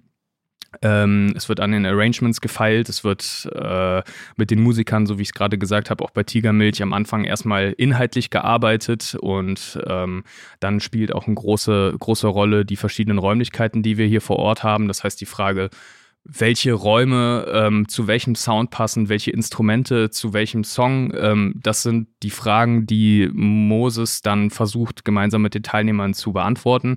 Und natürlich kombiniert mit Mikrofontechniken, mit der Auswahl, welche, welche Mikrofone wohin kommen und ähm, genau, das Besondere an dem Workshop dieses Jahr ist, dass die Band tatsächlich mit zwei Schlagzeugern kommen wird. Äh, das heißt, die haben zwei Schlagzeuger, mit denen sie normalerweise ähm, auf Tour sind, also unterschiedlich, mal mit dem einen, mal mit dem anderen. Die kennen beide sehr gut die Band. Und ähm, äh, der Mario, der Sänger, der hat sich überlegt, für diesen Workshop halt mit zwei Schlagzeugern zu kommen und das Ganze auch möglichst tatsächlich auch mit einzubinden in den Produktionsprozess. Also das wird auf jeden Fall spannend und interessant zu sehen sein. Klingt auf jeden Fall so. Kann mhm. man wie kann man sich anmelden und kannst du schon was über den Preis sagen? Ähm, über den Preis muss ich tatsächlich nochmal äh, drauf gucken, weil ich jetzt gerade gar nicht mehr weiß, was es ist. Es gibt auf jeden Fall einen Rabatt für, für, für Early Bird. Ähm, also bis zum 15. März ähm, haben wir quasi einen Rabatt für, für die Leute, die sich bis dahin entscheiden anzumelden. Anmelden kann man sich über eine Webseite. Ähm, den Link werden wir dann wahrscheinlich in den nächsten Tagen über die ähm, Profile unseres Studios, sowohl als auch dann irgendwann über Sound Recording teilen. Ähm, wer vorher schon Infos möchte, kann mir oder kann dem Studio gerne einfach schreiben. Ähm, da können wir, können wir das nochmal, ähm, können wir es nochmal zusammenfassen, was es da alles gibt. Ja, ich die Frage genau, beantwortet. euch, absolut. Wir halten euch hier auf dem Laufenden und ich meine, es ist ja auch dann, die Unterbringung ist inklusive und auch das Catering und das natürlich auch das gemeinsame Zusammensein, was bei solchen Events immer sehr, sehr schön ist und halt auch äh, man sehr, sehr viele Dinge auch nochmal mitnehmen kann. Genau. Ähm, genau, was kannst du zu euren Songwriting-Camps sagen? Wie lange dauern die? Äh, ja, zumeist halt drei Tage bis jetzt. Mhm. Ähm, und ich bin jetzt gerade so ein bisschen daran über, zu überlegen, wie, wie, das, wie das in der Zukunft ähm, weitergehen kann, wie wir das noch ähm, ja, wie man, wie man das vielleicht auf mehrere äh, Songwriting-Camps auch aufteilen kann. Wir sind jetzt gerade schon so ein bisschen zu gucken. Das nächste, nächste Songwriting-Camp im April ist auf jeden Fall auch schwerpunktmäßig so ein bisschen Richtung RB, Hip-Hop, Jazz, äh, Neo-Soul. Ähm, das Camp, was wir im Juli machen werden, soll dann ein bisschen mehr in die Indie, ähm, und Rock-Richtung gehen. Das heißt, da versuche ich das Ganze auch so ein bisschen mehr zu guiden. Es soll immer auch gemixt sein. Es soll, soll nie irgendwie äh, nur ein Ding sein, weil genau das macht's aus, sowohl von den Nationen her als auch von den Charakteren her. Je gemixter es ist, desto größer ist eigentlich der, die Win-Win-Situation für alle mhm. am Ende. Ähm, weil die Leute, die sich für so ein Event anmelden und die Bock haben darauf, die sind meistens auch so offen, dann auch mit anderen Leuten zu kommunizieren und sagen dann nicht, äh, ich mache jetzt mein eigenes Ding, sondern sagen halt, äh, ob das jetzt ein Deutsch-Rapper ist, der hier hinkommt und sich erstmal denkt, boah, wow, was ist das irgendwie für ein Beat-Producer aus Philadelphia? Habe ich noch nie gesehen oder irgendwas von gehört und dann sitzen die, sitzen die am zweiten Tag irgendwie zusammen und machen halt Sa Sachen, äh, Beats und, und Songs zusammen. Und ähm, das, das, ist, das ist das Interessante daran. Ähm, ja, drei Tage dauern die Songwriting-Camps. Wir machen dieses Jahr drei. Ähm, und äh, haben jeweils bis zu bis zu 22 Leuten da, die daran teilnehmen und die Krass. halt über diese dreieinhalb Tage in Fünfergruppen meistens, dieses, dieses Mal werden es wahrscheinlich Sechsergruppen zusammen an Songs arbeiten. Ähm, wir gestalten das als insofern sehr frei, dass das äh, momentan, weil ich ja gesagt habe, wir haben noch kein Publishing, also keinen Verlag gegründet, momentan noch eine, ähm, eine, eine von, von dem Verlag nicht äh, ähm, gekoppelte Sache ist. Das heißt, wir partizipieren an keiner Stelle von, den, von dem Material, was da ersteht. Für uns ist rein das Event quasi das, wo, wo, wo wir unseren Benefit dran sehen momentan. Das soll sich auch ändern in der Zukunft. Wir wollen auch Verlagscamps machen, aber das ist das, womit wir angefangen haben und was so die Basis dafür ist. Und in der Zeit von den Camps schreiben die Leute für sich selber, schreiben gemeinsam an Songs. Es gibt einige Features und auch internationale Features, Deutsch, Französisch, äh, Englisch, äh, Französisch, die schon rausgekommen sind von Leuten, die sich hier getroffen haben.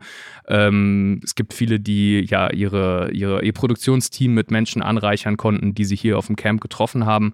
Und das ist ähm, genau letztendlich dieser Benefit, den ich auch anfangs erwähnt habe, von dem, von dem Connecten und dem Offensein gemeinsam, um dann auch für zum Beispiel andere Verlags-Songwriting-Camps Leute gezielt aussuchen zu können oder für Produktionen. Wir haben zum Beispiel ähm, die, das Umfeld von, von ähm, Trettmann über die ähm, über ein, eine Person kennengelernt, die wir hier eingeladen haben, Dexter, mhm. ein, äh, ein sehr ähm, versierten und sehr netten Producer, der äh, unglaubliche Credits hat in der deutschen Musikszene äh, und einfach schon super viel gemacht hat. Und den haben wir hier eingeladen und es war, äh, hat ein bisschen gedauert, bis er zugesagt hat, aber als er dann zugesagt hat, ähm, äh, hat er sich, glaube ich, am Ende nicht darüber äh, geärgert, weil es war einfach eine wunderbare Zeit, war ein wunderbares Camp und daraus ist halt die Empfehlung entstanden für weitere Produktionen ähm, mit Trettmann zum Beispiel, aber auch mit anderen Artists, Fat Tony ähm, die, die halt hier hingekommen sind. Und das ist letztendlich für alle eine Win-Win-Situation. Wir können für unsere Camps oder für unsere Veranstaltungen dann nochmal jemanden kontaktieren, den wir kennen.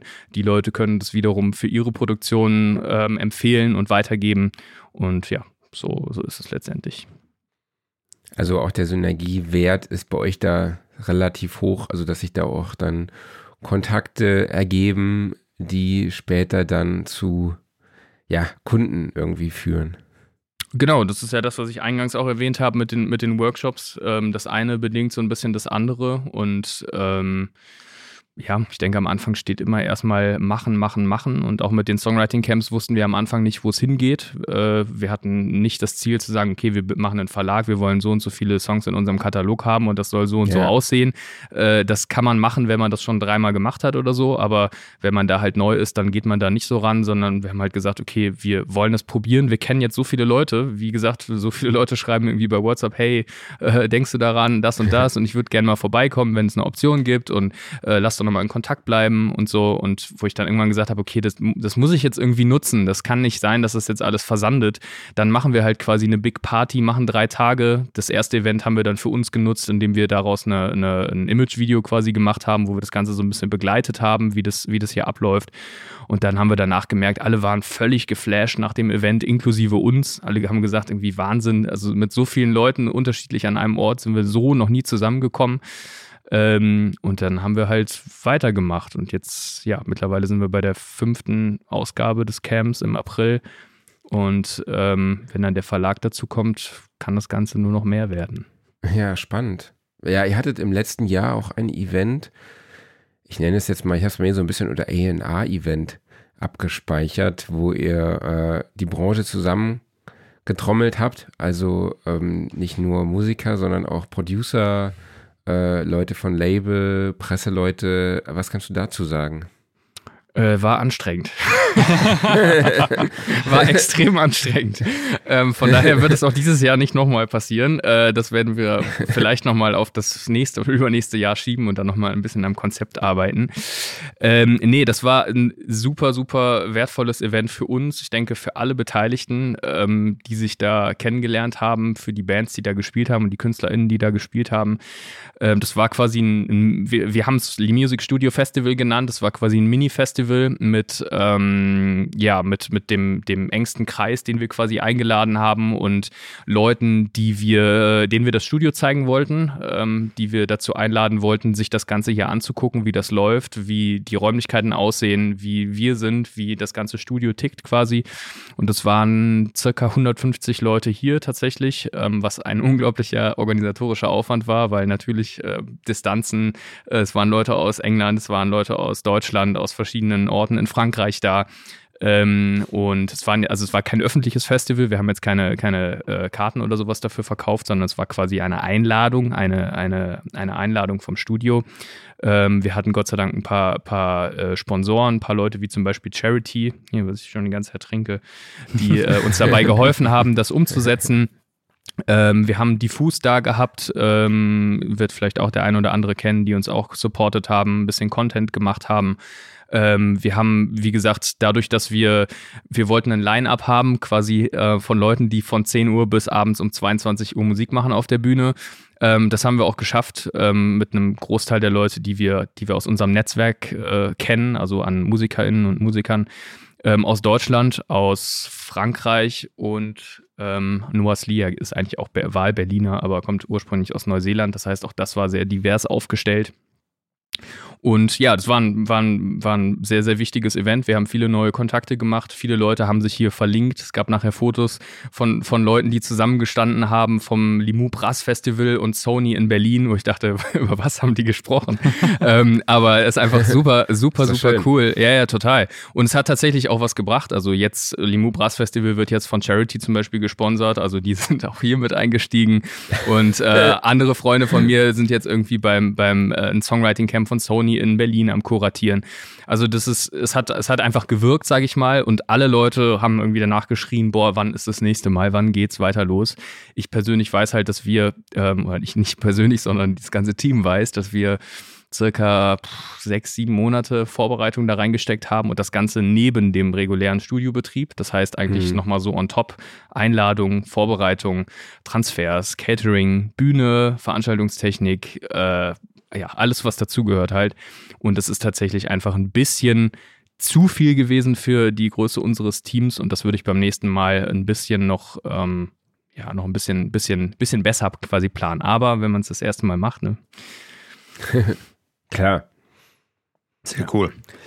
Dann lass uns noch mal ganz kurz schauen. Wir haben noch ein paar User-Fragen hier. Und zwar RensoTube hat direkt drei Fragen gestellt. Erste Frage, wie seid ihr zu eurem Pricing gekommen? Also wie habt ihr den Marktwert eurer Angebote ermittelt? Ähm, peu à peu, muss man ehrlich sein. Also äh, wir haben angefangen äh, bei, einem, bei einem Studiosatz äh, von also ganz am Anfang von gar nichts. Mhm. und äh, weil die ersten Bands, die da waren, waren Freunde von mir aus dem Studium oder irgendwie über einen Bekannten oder was auch immer, wo man gesagt hat, okay, hier hast du 500 Euro äh, Woche Produktion und was auch immer. Das waren so die ersten Dinger. Und dann hat sich das peu à peu hochgearbeitet. Dann hatten wir die ersten größeren Anfragen und haben uns da langsam rangetestet haben hier auf jeden Fall ein gutes Testumfeld gehabt, weil die Franzosen auf jeden Fall preislich sehr standhaft sind, wenn man mit ihnen über Preise hier verhandelt. Ähm, weil es gibt mhm. natürlich auch andere Studios hier in der Region. Da haben wir, glaube ich, ganz gut so einen so so ein, so ein Marktwerteinblick irgendwie bekommen von uns. Und ähm, das, das verändert sich immer. Also es gibt, äh, es gibt halt verschiedene Punkte, die, die bei uns dazukommen. Es ist halt nicht nur ein Studiosatz äh, pauschal, sondern es kommt so ein bisschen darauf an, wie groß ist die Gruppe. Dementsprechend gestaltet sich auch der Preis. Das heißt, äh, es gibt natürlich Essenskosten, also die, die, die, die Sachen, die jetzt fürs Catering anfallen oder auch für die Unterkunft. Ähm, das ist optional, ähm, aber meistens oder zu 80 Prozent ist es eigentlich Bestandteil der Produktion mhm. und ähm, das ergibt sich dann. Und das ist natürlich auch ähm, einfach ein bisschen abhängig davon, ähm, wie, wie sich der Markt entwickelt. Ich meine, es ist alles teurer geworden.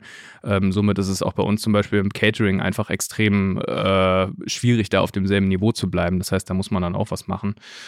Und ähm, ja, aber die Preisentwicklung ist noch nicht am Ende. Ähm, ich bin, bin davon überzeugt, dass wir da auch noch ein bisschen äh, spricht jetzt der Manager aus mir, da noch ein bisschen, äh, bisschen weitergehen können. Ähm, das heißt nicht, dass, wie gesagt, andere MusikerInnen, die das nicht bezahlen können, hier keine Chance haben, sondern wo ein Wille ist, da ist auch ein Weg im Sinne von, dann kommen wir irgendwie zusammen, egal ob es für ein Songwriting-Camp ist oder für irgendwas anderes. Wenn da jemand Bock drauf hat, einfach, einfach Bescheid sagen. Aber ähm, das ist eine stetige Entwicklung und äh, das ist, ja, also ich meine, klar, man kann tausend Studios anfragen und gucken, was die für Preise haben, aber letztendlich ist das eigene Angebot halt trotzdem ein anderes. Also, ja, das ist halt so. Alles klar. Dann zweite Frage: Woher kommt der Schwerpunkt eurer Zielgruppe? Frankreich, Deutschland oder Großbritannien? Ähm, ja, der erste, die ersten zwei Länder ergeben sich ja, glaube ich, relativ mhm. schnell aus unserer Herkunft und dem Land, in dem wir das Studio haben.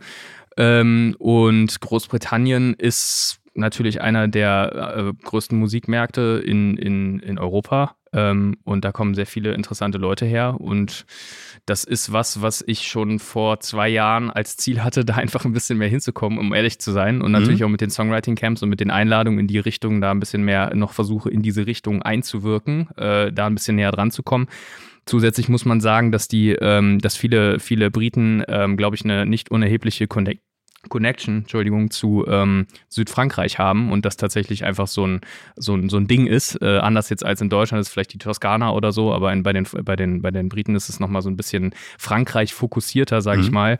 Und mhm. halt eine Direktflugverbindung mit Ryanair von Carcassonne nach London Stansted besteht, die man in einer Stunde mhm. irgendwie für wenig Geld äh, machen kann. Das heißt, es ist einfach wesentlich einfacher, von London hier hinzukommen, ja, als zum Beispiel von Köln. Ähm, das, das, heißt, das ist einfach so ein Ding. Und natürlich, äh, ja, also es ist, also ich, ich liebe UK-Rap, ich liebe viele UK-Bands, ähm, viele Leute, die da sind, einfach von daher schiebt man da natürlich hin. Nichtsdestotrotz, Spanien ist auch ein Ziel, da sind wir noch nicht so gut angekommen, da wollen wir auch hin. Ist auch klar, dass gerade diese ähm, Spanien, Lateinamerika, dass das einfach auch ein Riesenmarkt ist, ein Riesending, wo sich super viel dreht und wo man irgendwie einen Fuß in die Tür bekommen möchte. Mhm. Ähm, ja, aber das ist letztendlich so das Ding. Also Frankreich, Deutschland war immer klar und, und ähm, UK ist jetzt peu à peu dazugekommen. Belgien, beim nächsten Songwriting Camp sind vier Leute aus Belgien dabei. Ähm, also das, das, das, ja, erweitert sich stetig. Alles klar. Und die dritte Frage ist auf was bezogen, was du am Anfang erzählt hast. Es geht um Technik. Warum ja. habt ihr die lange Strecke 60 bis 70 Meter Multicore nicht über Dante, Madi oder ähnliches überbrückt, sondern analog, wie du am Anfang erzählt hast? Äh, das ist eine sehr gute Frage. Ähm, das wäre jetzt auch eigentlich eher eine Frage für Oliver als für mich, ähm, weil ich das tatsächlich in dem, in dem Maße nicht, ähm, äh, nicht sagen kann. Ich kann es nur insofern sagen, dass das halt uns wichtig war, dass wir das möglich, möglichst einfach und möglichst latenzfrei machen wollten. Mir ist klar, dass Madi und Dante auch latenzfrei teilweise ist. Wir haben hier auch Madi-Schnittstellen an der Konsole beziehungsweise an, an den Interfaces. Da arbeiten wir mit Madi auch in der, in der, im Studio B. Aber ähm, die analoge Entscheidung lag vor allen Dingen darum, daran, unkompliziert die Möglichkeit zu haben, die, die Räume auf der anderen Seite einzubinden, ähm, ohne ein digitales Problem zu haben. Davon abgesehen, dass wir hier auch zum Beispiel äh, internetmäßig und äh, so Probleme bekommen würden, wenn wir da irgendwas über Netzwerk zum Beispiel probieren würden. Das würde einfach nicht gehen. Das heißt einfach mhm. Multicore reingelegt und läuft halt. Okay, super. Klaus hat ja am Anfang auch schon gefragt, ob ihr auch Mixing-Aufträge bekommt. Wie oft sieht es denn aus, dass ihr so eine Art Full-Production macht? Also, dass ihr beispielsweise die Band aufnehmt und dann die Produktion auch nachher mischt? Äh, selten, tatsächlich. Mhm. Eher, eher selten. Ähm, das, das kommt schon mal vor, aber Full Production mäßig würde ich das insofern nicht nennen, als dass wir auch nicht alles selber machen. Sprich, ganz am Anfang ähm, haben Oliver und ich angefangen, da haben wir immer alles selber gemacht. Das heißt, aufgenommen, produziert, gemischt, gemastert. Das war alles äh, ein, ein Ding. Das hat okay. sich natürlich mit, dem, mit, der, mit der Zeit einfach ähm, herausgestellt, dass das so auch nicht möglich ist, einfach auch von den, von den äh, Ressourcen her. Mhm. Weil wenn die eine Band geht, kommt die andere Band und äh, entweder brauchst du zwei Engineers oder zwei Mix-Engineere, aber irgendwie äh, musst du es ja koordinieren.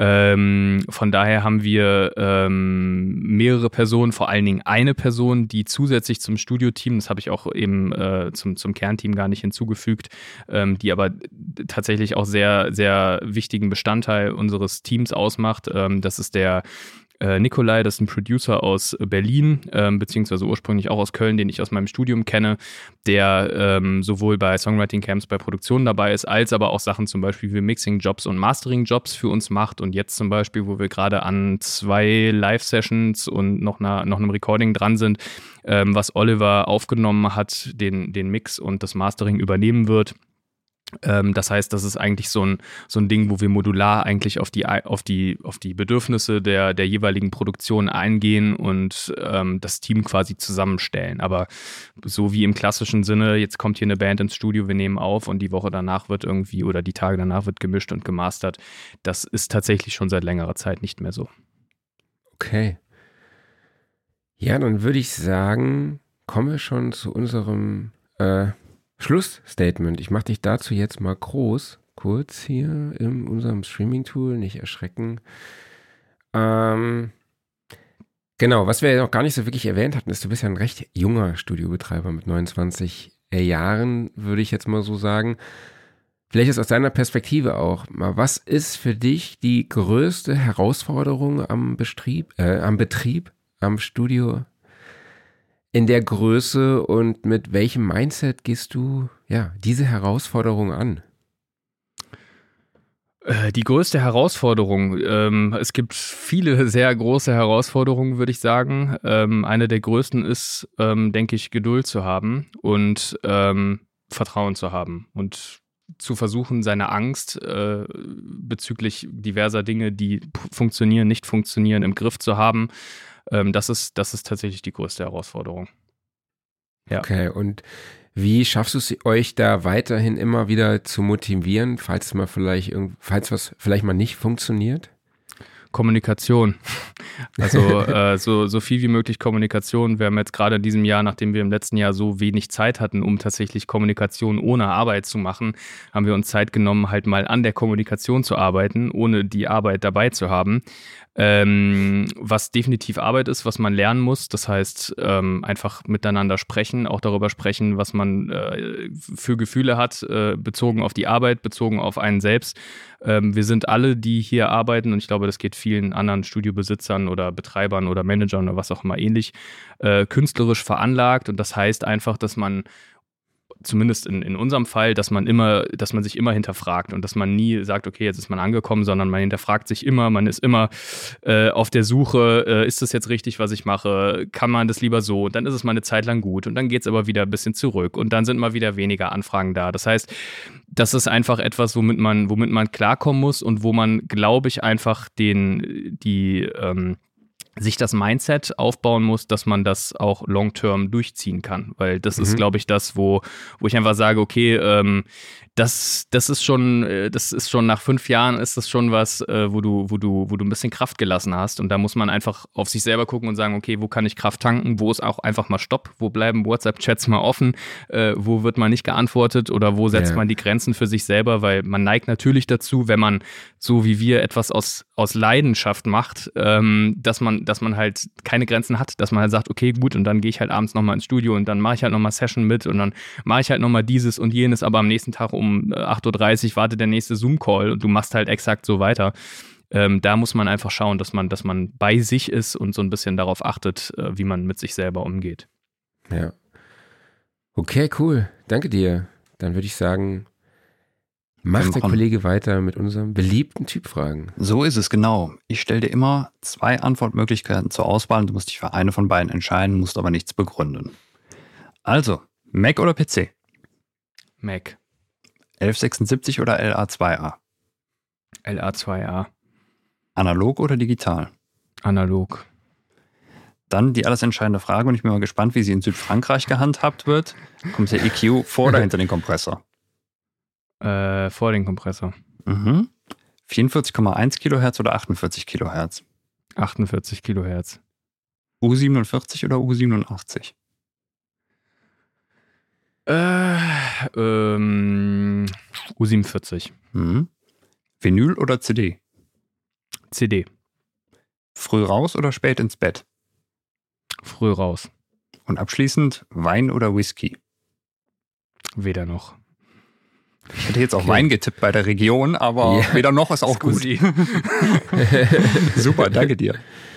Sehr gerne. Genau. Dann haben wir noch unseren Workflow der Woche. Gibt es irgendein Tool, was du in der letzten Woche äh, intensiv genutzt hast oder gibt es irgendwie eine Anwendung, die dich bei deiner Arbeit äh, unterstützt hat? Also es kann irgendein Planungstool sein, es kann ein Plugin sein, es kann aber auch irgendeine Hardware sein. Ein Tool, was mich unterstützt hat. Wenn du noch ähm, Zeit zum Überlegen brauchst, können Klaus, Klaus und ich ja schon noch weitermachen.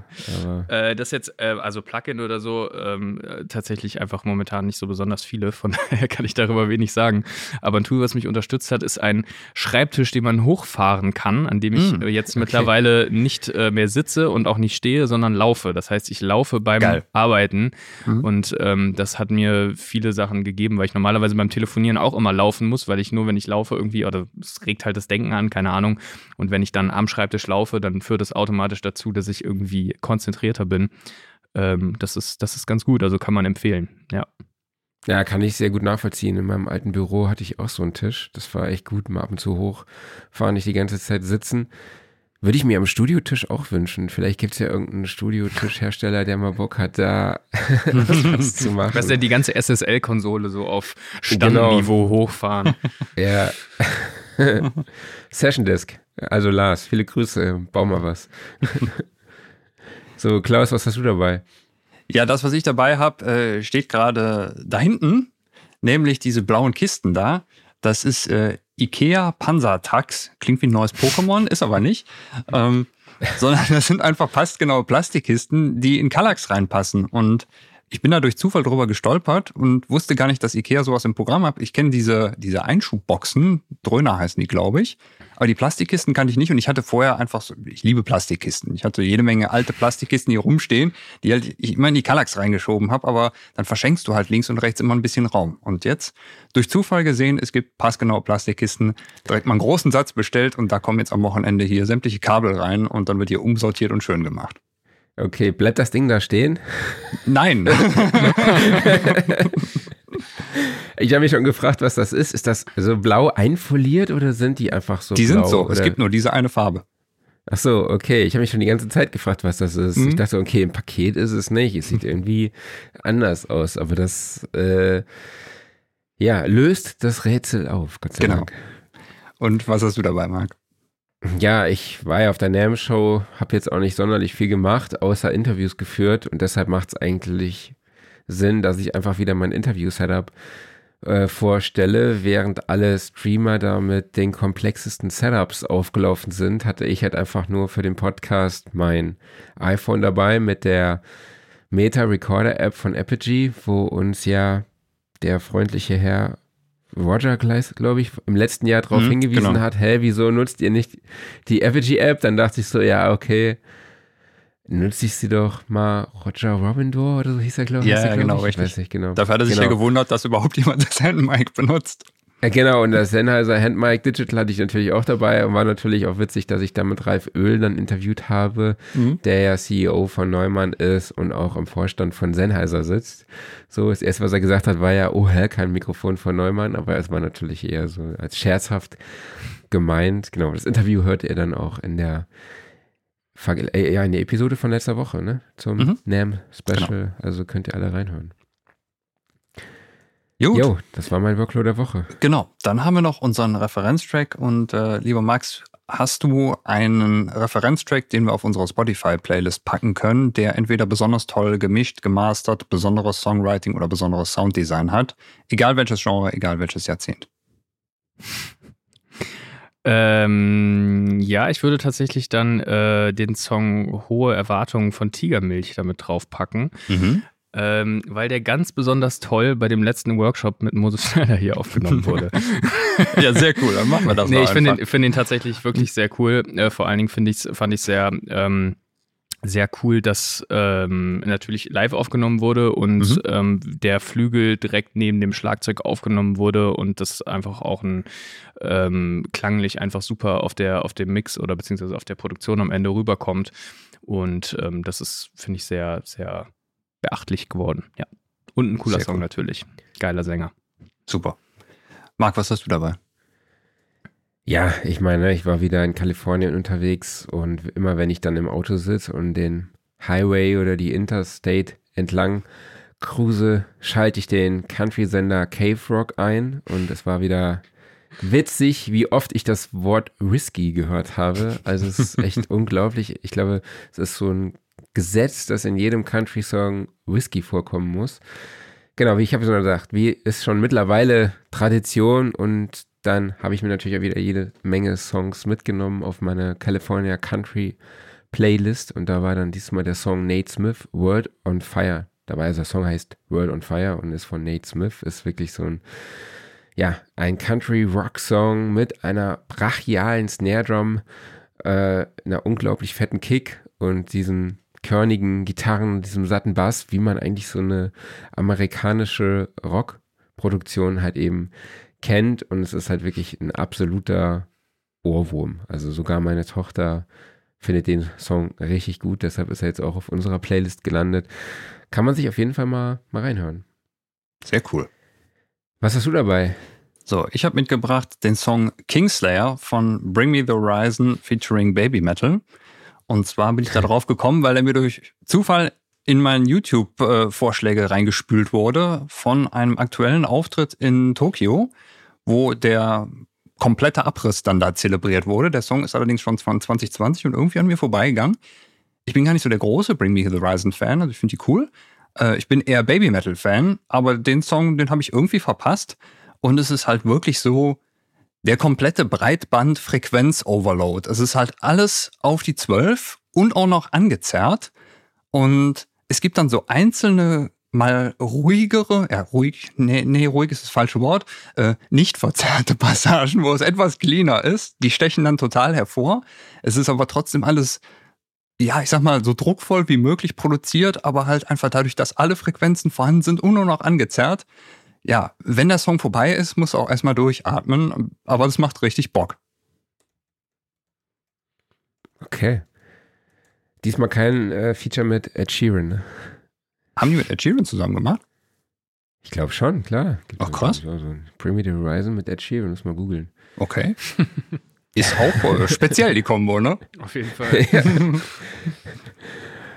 Okay, ja, dann würde ich sagen, Max, wir sind am Ende angelangt. Ähm, bevor wir dich hier aus dem Podcast entlassen, sag doch mal, wo findet man Lee Music Studio denn online oder beziehungsweise webseitenmäßig oder halt auch, wo seid ihr auf so Social Media Kanälen unterwegs?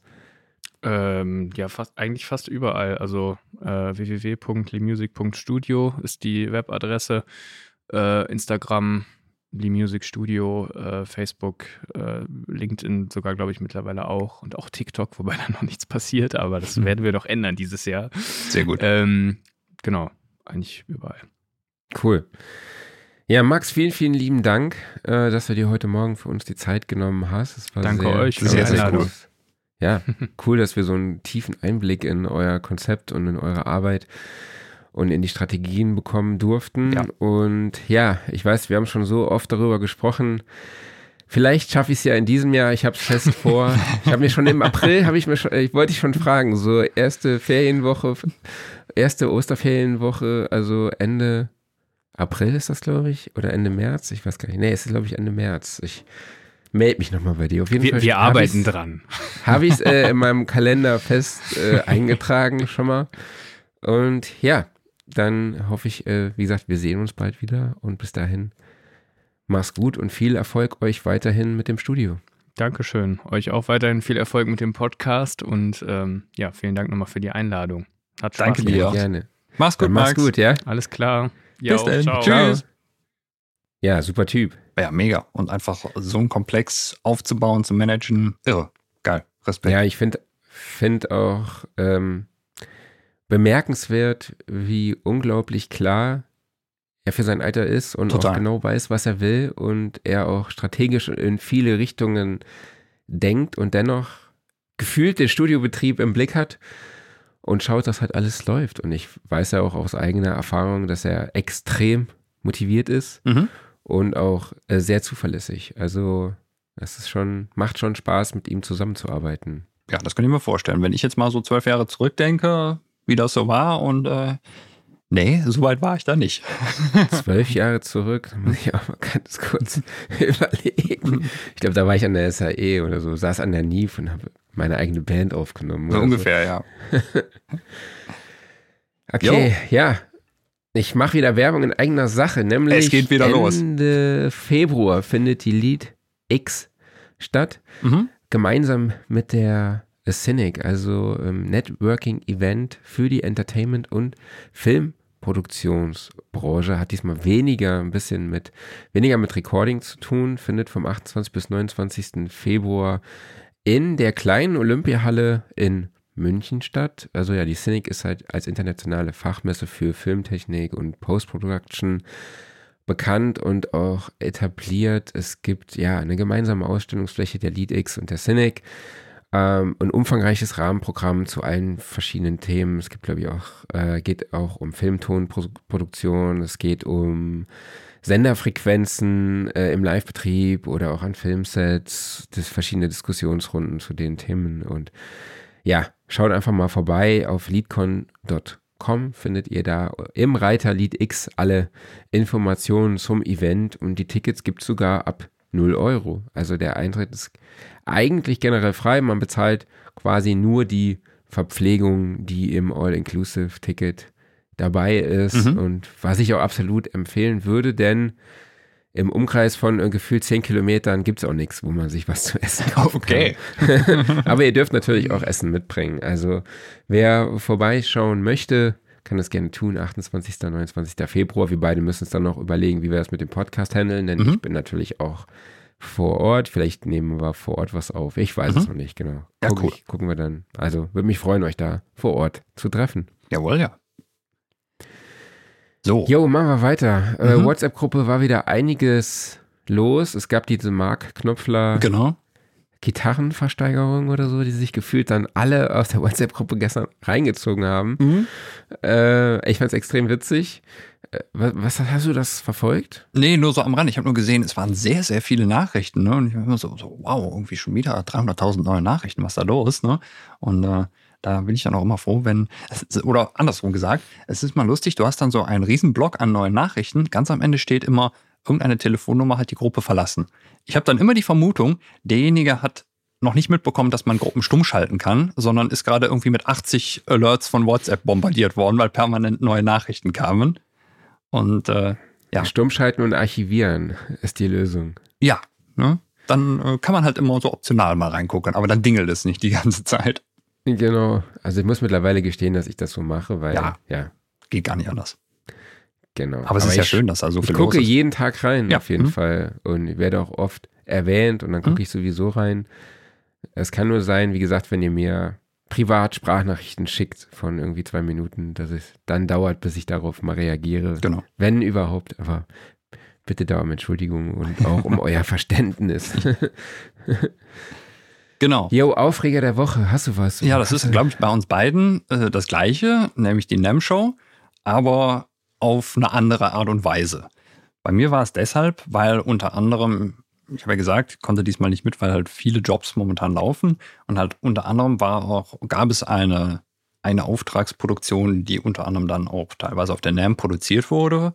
Und ja mal, da gab es sehr viele Last-Minute-Changes und Wünsche und sowas. Was man vielleicht auch hätte früher regeln können, aber so ist es halt. Und das wurde dann ein bisschen hektisch und aufregend und da musste dann halt auch sehr schnell, mussten da Sachen gefixt werden, ja das war dann so ein bisschen spannend. Okay, ja, kann ich verstehen. Ja, bei mir ist natürlich der Aufreger die NAM-Show. Aber ich glaube, ich kann jetzt an dieser Stelle gar nicht mehr so viel dazu sagen, denn ich glaube, wir haben alles im Podcast zur NAM-Show gesagt. Mhm. Äh, es war wirklich sehr, sehr interessant. Also meine Highlights waren auf jeden Fall Interview mit Silvia Messi, was Annalena geführt hat, oder auch eben äh, mit Ralf Öl. Fand mhm. ich sehr, sehr spannend, sehr sympathisch. Man denkt ja immer so, oh, CEO von Neumann. Ja, so, es strahlt eine gewisse, wie soll man sagen, strahlt halt was aus. Ja. ja. man hat so ein bisschen strahlt Respekt aus irgendwie so, ja. Ich fand ihn total locker dann, und entspannt. Ja, genau. Und hm? man merkt dann aber halt dann trotzdem so direkt so beim ersten Kontakt so, hey, der ist ja voll locker, hm? super Typ, sympathisch, man kann sich toll mit ihm unterhalten. Das fand ich extrem angenehmes Interview und ähm, den Urge von Telegrapher fand ich auch, das war für mich echt so, ich dachte so krass so. Mhm. Der Typ macht auch, glaube ich, irgendwie, ich habe es nicht ganz genau verstanden. Ich glaube, man kann zusätzlich irgendwas, er stattet zusätzlich Lamborghinis, Bentleys und so mit irgendwas aus. Mhm. Ich glaube, weißt du es noch? Hast du es noch auf dem Schirm? Äh, es, es, es, waren äh, irgendwie, waren, waren irgendwie so Custom-Audiosysteme dafür, ne? Ja, genau, mhm. Customized Audiosysteme für diverse. Na, Bentley, Audi äh, waren dabei. Luxuskarossen. Mhm. genau. Und äh, war ja natürlich auch spannend, dass er dann so einen Studiomonitor mitentwickelt, beziehungsweise dann auch ein Unternehmen gründet, was Studiomonitore produziert. Die machen mhm. auch nur Direct Sale. Weiß man auch schon direkt Bescheid. Mhm. So. Also hinter dem Unternehmen scheint etwas Kohle zu stecken. So. Äh, aber die Lautsprecher sehen auf jeden Fall sehr schick aus, haben natürlich auch vor Ort eine gute Figur gemacht, aber natürlich in dem Environment mhm. konnte man da jetzt nicht irgendwie äh, einen, wie sagt man, einen sauberen Test machen und da seziert, seziert äh, ihr wisst, was ich meine, also tief reinhören, sage ich jetzt mhm. einfach mal. Den Sound, Klang sezieren, sagt man doch, oder? So ja, sezieren ist doch so was auseinandernehmen mhm. und mhm, so, genau. ne? Ja, genau. Ich war gestern beim HNO und habe hab gehört, dass Polypen äh, umgangssprachlich eigentlich falsch sind und dass das eigentlich Rachenmandeln heißt. Die Rachenmandeln. ja, also nicht bei mir dick, sondern bei meiner Tochter, aber mhm. bei mir, die Polypen sind scheinbar irgendwie tiefer in der Nase, keine Ahnung. Alles klar. Haben wir wieder äh, was gelernt. So. Haben wir wieder was gelernt. Genau. Offline-Modus, hast du was dabei? Mhm. Ich war auf dem Konzert einer Taiko-Gruppe. Die hat hier lokal gastiert. Taiko sind diese fetten japanischen Trommeln, die immer beliebter in Hollywood-Produktionen werden und die du halt nicht mit so kleinen Drumsticks spielst, sondern mit so großen, dicken Prügeln, halt so Durchmesser Besenstiel. Okay. Und das ist halt so beeindruckend. Also einmal der Sound natürlich von Taikos, weil die halt sehr, sehr tief sind, einfach weil sie so groß sind und da sie eben auch mit vollem Körpereinsatz gespielt sind, halt auch sehr laut und sehr druckvoll. Und wenn okay. du dann da halt eine Truppe von, ich glaube, es waren insgesamt 13 Spielerinnen und Spieler, die da halt wirklich mit voller Wucht und perfekt so rhythmisch synchron da drauf dreschen, Wahnsinn. Also es ist schon ein wirklich beeindruckendes Erlebnis und kein Wunder, dass die halt mittlerweile so beliebt in, in Filmproduktionen sind ist ja eigentlich ein sehr klassisches japanisches Ding, war auch schön inszeniert, weil dann halt sehr viel über die Kultur Japans und ja, so auch die Taiko-Kunst ähm, erzählt wurde, hat auch sehr viel religiösen Charakter und ja, wenn du halt wirklich dann dieses rhythmische Feuerwerk eben, was so druckvoll präsentiert wird, die ganze Zeit hörst, dann kommst du schon so in so eine kleine Trance rein. Also war sehr empfehlenswert. Wie viele Leute standen da auf der Bühne dann? Ich meine 13 oder 14 waren es. Dazu kamen dann eben noch äh, zwischendurch ähm, Spieler einmal Koto, Shamisen und Shakuhachi. Also, ah, ja. das, ähm, ich kann es nicht beschreiben. Also, Koto ist ja dieses, liegt so, ist ein Zupfinstrument mit, ich glaube, auch 13 Seiten oder sowas. Shakuhachi ist diese ähm, Bambusflöte, die man auch ähm, bei Peter Gabriel, Sledgehammer, kennt. Und hm. die. Ach, äh, das ist Shamisen, das Ding, das wollte ich schon die ganze Zeit. Ich glaube, der steht auch noch bei mir als Referenztrack drauf, dieser Track. Und ich wollte die ganze Zeit wissen, was das für ein Instrument ist. Ja. Und was Shamisen, äh, Shakuhachi. Ah ja, okay, alles klar. Genau. Und Shamisen ist. Vielleicht äh, kannst du mir nochmal einen Link schicken. Yes. ja. Ist so ein, äh, ja, ich sag mal, lautenähnliches Instrument mit, ich glaube, drei Seiten. Und die waren okay. halt teilweise, haben mitgespielt, bisschen Gesang noch dabei, aber größtenteils waren es einfach Taikos. Jo. Okay, cool. Was hast du dabei? Ähm, ich habe Ashoka dabei, also Star Wars Spin-off, was auf Disney Plus läuft. Geht um die Jedin Ashoka. Ja, die gegen das Imperium kämpft, was nach der Explosion des Todessterns irgendwie doch wieder auftaucht. Und ja, ist wirklich eine sehr, sehr aufwendige Produktion. Also äh, ihr Meister war ja auch Anakin Skywalker. Sie kämpft auch dann gegen ihn teilweise und ja, ist wirklich sehr spannend, kann ich empfehlen. Was ist so ein bisschen auch ein Ableger von dem von Mandalorian. Mhm. Eine Mandalorianerin spielt auch mit in ihrem Team. Und es gibt auch eine Generalin, die mitspielt. Also Frauen sind schon wirklich stark vertreten. Mhm. Finde ich auch grundsätzlich gut. Es ist mir aber tatsächlich so ein bisschen aufgefallen, dass es da, dass der Fokus darauf liegt, so. Aber finde ich, finde ich cool. Macht Spaß zu gucken. Ähm, kann ich empfehlen. Cool. Hast du die schon, kennst du die? Hast du schon mal reingeguckt? Nee. Ich bin okay. ja Star Wars-mäßig beim Episode 7 hängen geblieben. Alles danach kenne ich nicht mehr. Okay, alles klar. Jo, was haben wir noch? Gear Corner gibt's gar nichts, ne? Nee, es war Nem. Danach erstmal nichts mehr. Jetzt ist wieder das große Loch und ja, es ist, glaube ich, auch danach nichts mehr Großes noch so ausgetröpfelt, ne? Mhm. Es gab ja noch so ein Leak von, äh, von Arkai MPC Key, äh, die, glaube ich, nicht offiziell auf der NAM präsentiert wurde. Aber ähm, das ist jetzt auch schon zwei Wochen her, glaube ich, kurz vor der NAM geleakt. Ansonsten, nee, jetzt, jetzt müssen wir, glaube ich, erstmal so die After-NAM-Phase abwarten. Genau. Jo, dann würde ich sagen, Mama einen Sack zu, Mama einen Deckel drauf, sucht euch was aus, folgt uns überall, wo ihr uns sowieso schon folgt. Vielen lieben Dank an euch da draußen, die gerade live zugeschaut haben. Facebook, Instagram, äh, Twitch, wo waren wir noch? LinkedIn. Mhm. Genau, wenn ihr dabei sein wollt, jeden Donnerstag 11 Uhr live und danach überall, wo es Podcasts gibt, wenn der liebe Kollege die Post-Production beendet hat und es die Datei auf alle Plattformen hochgeladen hat und hoffentlich davor uns die Gäste auch zuverlässig und pünktlich ihr Audiomaterial geschickt haben. So ist es, in der Tat, richtig. Nächste Woche müssen wir mal schauen, wann es stattfindet. Genau. Wir sind uns noch nicht ganz sicher, ob es Donnerstag sein wird. Kann auch sein, dass es sich irgendwie verschiebt. Das werden wir vielleicht kommunizieren. mal gucken. Kriegen wir aber schon hin. Auf jeden Fall, ihr seht ja, wenn die Episode irgendwo aufploppt. Bis dahin aber auf jeden Fall erheben wir uns von unserem schönen Studiosofa, denn das wird präsentiert vom Music Store in Köln, dem Paradies für Musiker. Vielen, vielen Dank an euch alle, dass ihr dabei wart. Vielen Dank an dich, Marc. Und natürlich vielen Dank an Maximilian, dass er uns hier diesen Einblick in das Lee Music Studio gewährt hat. Ihr bleibt bis zur nächsten Episode bitte alle gesund, gebt auf euch Acht, habt viel Spaß und bis dahin, ciao. Macht's gut, ciao.